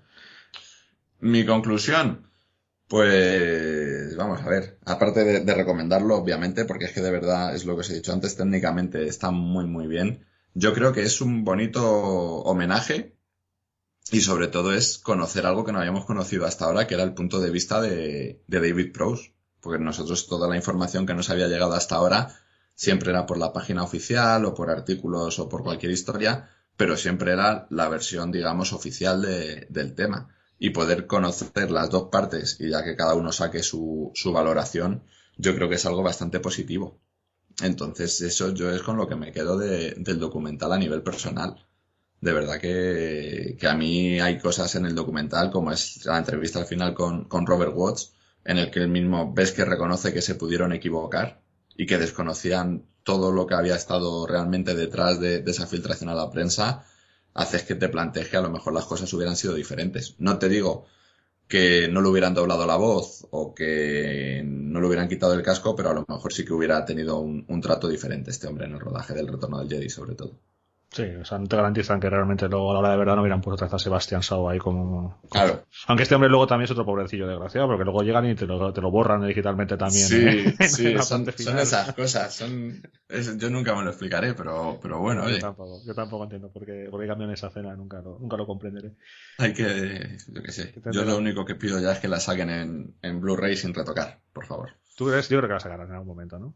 Sí, yo creo que en cuanto terminen de limar las asperezas Disney y Fox, veremos un lanzamiento de, de la trilogía sin, sin retocar, porque ya es lo que queda por salir. O sea, es triste, pero es verdad, lo único que nos queda ya porque nos vendan es la trilogía sin retocar en, en Blu-ray. Bueno, yo, eh, como conclusión final un poco también de, de todo esto, quiero decir que, que yo lo recomiendo encarecidamente. Creo que a mí en el cine se me pasó volando. eh, descubrí un montón de cosas que no sabía de, de David Prose. Descubrí un montón de, de detalles de todo lo que rodeó la grabación que, aunque habías escuchado, pues siempre es muy difícil separar lo que es la rumorología de las cosas que pasan con lo que dicen una vez que, que escuchas a los protagonistas, ¿no? Pues, a Robert Watts Mm. creo que tiene los momentos más importantes junto con Gary Kurtz, que también tiene ahí un momento, una escena, me acuerdo, que, que ya se mueve un poco la lengua y al final dice, bueno, sí, igual. Bueno, Igual nos equivocamos. Igual nos equivocamos. Sí. Además, Robert Watts es lo último que se rodó. Realmente, yo mira esto como anécdota, esta Cifimat no, la Cifimata anterior que estuvimos, eh, Marcos me mandó un, un mensaje de estamos rodando con Robert Watts. Y yo ahí aluciné, digo, pero tío, si tenías que tener ya terminado el documental, ¿qué haces? Y claro, ya cuando ves el documental digo, vale, ahora ya me lo, me lo explico lo que estás haciendo. Les tuvo que, que costar un montón eh, poder convencer a toda esta gente para que participaran, ¿no? ¿Te han contado un poco todo eso? ¿De cuánto les costó convencer? Mm, No, en eso no, en eso no hemos entrado. Por ejemplo, sí sé que hubo gente muy, muy dispuesta, sobre todo todo lo que veis en la, en la convención, que habla Lu Ferriño, habla también un, dibujante y demás. Toda esa gente, eh, además, eh, se me, lo decía Marcos, dice, tío, le tienen un cariño enorme. Porque llegó Prose y le dijo, dice, y es que además es que fue así, literal. Llegó a Lu Ferriño y le dijo, Lou, tienes que participar, que es un documental que me están haciendo. Y que el otro sin ningún problema subió, hizo la entrevista y, encantado de la vida. Entonces ya te digo, yo creo que al final, sobre todo el problema de concurso y, demás es siempre en la línea que ellos pueden hablar también sin meterse en un lío. Pero bueno, ahí, ahí lo consiguieron y ya te digo, se pone de, de manifiesto eso, conocer la, la segunda versión, ¿no? O el otro punto de vista. Ha pasado mucho tiempo y al final el tiempo, el tiempo lo cura todo y seguro que todo lo ven de otra, de otra forma. Sí, no, no, además mm, Gary Kurtz también yo creo que es un tío sensato y si él ya salió un poquito escaldado como, como parece ser, pues al final mm, también eso te hará ver las cosas desde otro punto de vista.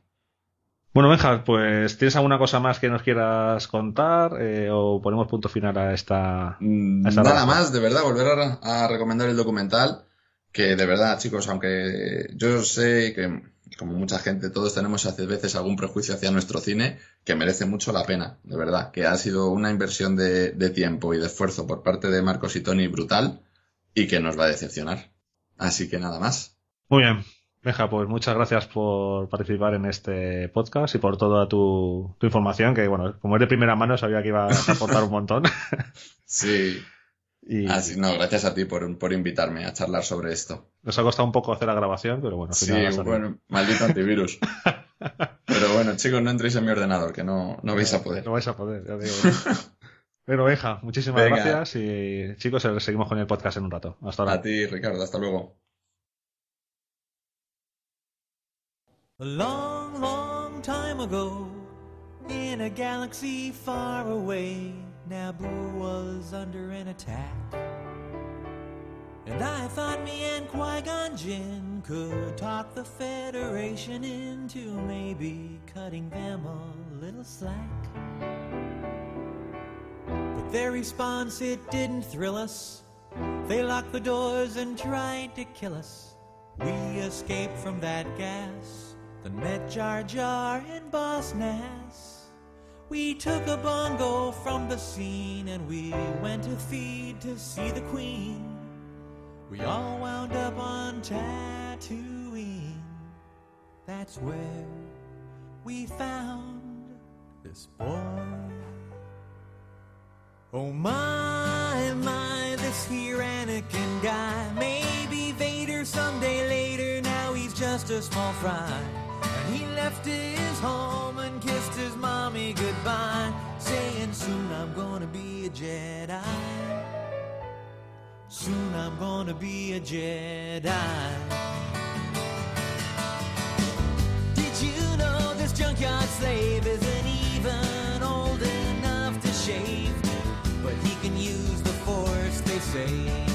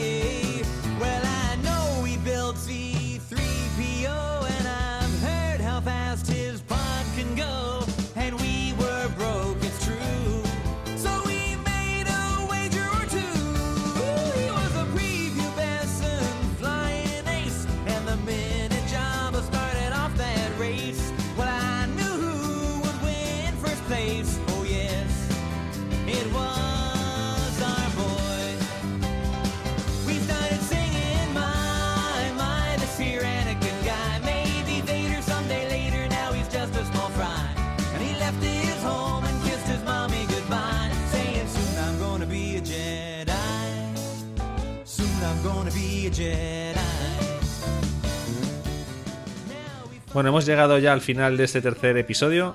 Esperemos que os haya gustado, que os haya resultado entretenido, que hayamos conseguido que los que no conocéis a uno de estos productos, pues bueno, eh, le- lo conozcáis un poquito y si os ha llamado la atención lo que os hemos dicho, pues os queráis sumergir en él. La verdad es que ese es el principal eh, objetivo de todo esto, el conseguir que, bueno, pues la, gente que a lo mejor, o las personas que, que son fan de Star Wars, pero que por lo que sea no, no están siguiendo todas estas cosas, pues despertemos ese gusanillo para darles una oportunidad y para que la gente que ya lo ha leído, pues bueno, sepa también qué cosas hemos, en- cuál es nuestra opinión, sepa un poco qué curiosidades hemos encontrado, que igual algunas seguro que se os ha podido pasar por alto. Y, bueno, nos encantará como siempre saber todas vuestras opiniones. Tenemos abiertos todos los canales de comunicación, nuestro mail, podéis dejar comentarios en el blog, podéis dejar comentarios en el canal de iBox, las redes sociales, Twitter, Facebook, en fin. eh, cualquiera de ellas eh, os pondrá automáticamente en contacto con nosotros. Y estamos deseando saber un poco vuestras opiniones, sobre todo saber qué cosas os gustan de las, del podcast, qué cosas eh, crees que deberíamos cambiar o hacer de otra forma. Es complicado a veces, eh, sobre todo llegar al límite de cómo contar algo sin destripar eh, nada. A veces es lo que yo creo más nos está costando y bueno, poco a poco iremos supongo afinando, pero también me gustaría saber un poco, pues bueno, vuestra opinión, ¿no? Si lo estamos haciendo bien, si vamos mejorando, o, o- o ideas, sugerencias, nuevas secciones. Bueno, estamos abiertos a todo. Esto acaba de empezar, es un proyecto joven y toda idea, sugerencia es más que bienvenida. Eh, como siempre a estas alturas os voy a decir lo que vamos a hacer en el siguiente episodio. Va a ser algo diferente. Queremos intercalar episodios eh, de otro tipo. Vamos a llamarlos eh, monográficos, haciendo un poco homenaje a un podcast del que somos bastante fan, muchos de los que hacemos este de Rojo 5. Y es que vamos a hablar de Darth Maul. ¿Cómo vamos a hacer este, esto de hablar de Darth Maul? Bueno, pues vamos a, a utilizar, digamos, la cronología para ver toda la historia de este personaje dentro del nuevo canon. Por lo tanto, comenzaremos hablando del episodio 1, de la parte de Darth Maul. Eh, no vamos a analizar el episodio 1 entero, sino bueno, todas las partes de Darth Maul, cosas que son interesantes, actor y demás. Luego seguiremos con los episodios de Clone Wars, donde aparece Darth Maul. Seguiremos con el cómic eh, Hijos de Dathomir, que también tiene como protagonista a Darth Maul. Y terminaremos con lo último que ha pasado en la segunda temporada de Rebels, donde, bueno, si no habéis estado metidos detrás de una piedra, sabréis que también sale Darth Maul. Un programa diferente, eh, vamos a ver qué tal nos queda. Es que tenemos muchas ganas, lo estamos preparando a conciencia, así que, bueno, eh, ya nos diréis el veredicto cuando llegue el momento. Os podéis, como siempre, preparar todas estas cosas por si, bueno, no las habéis visto y queréis compartir el podcast con nosotros.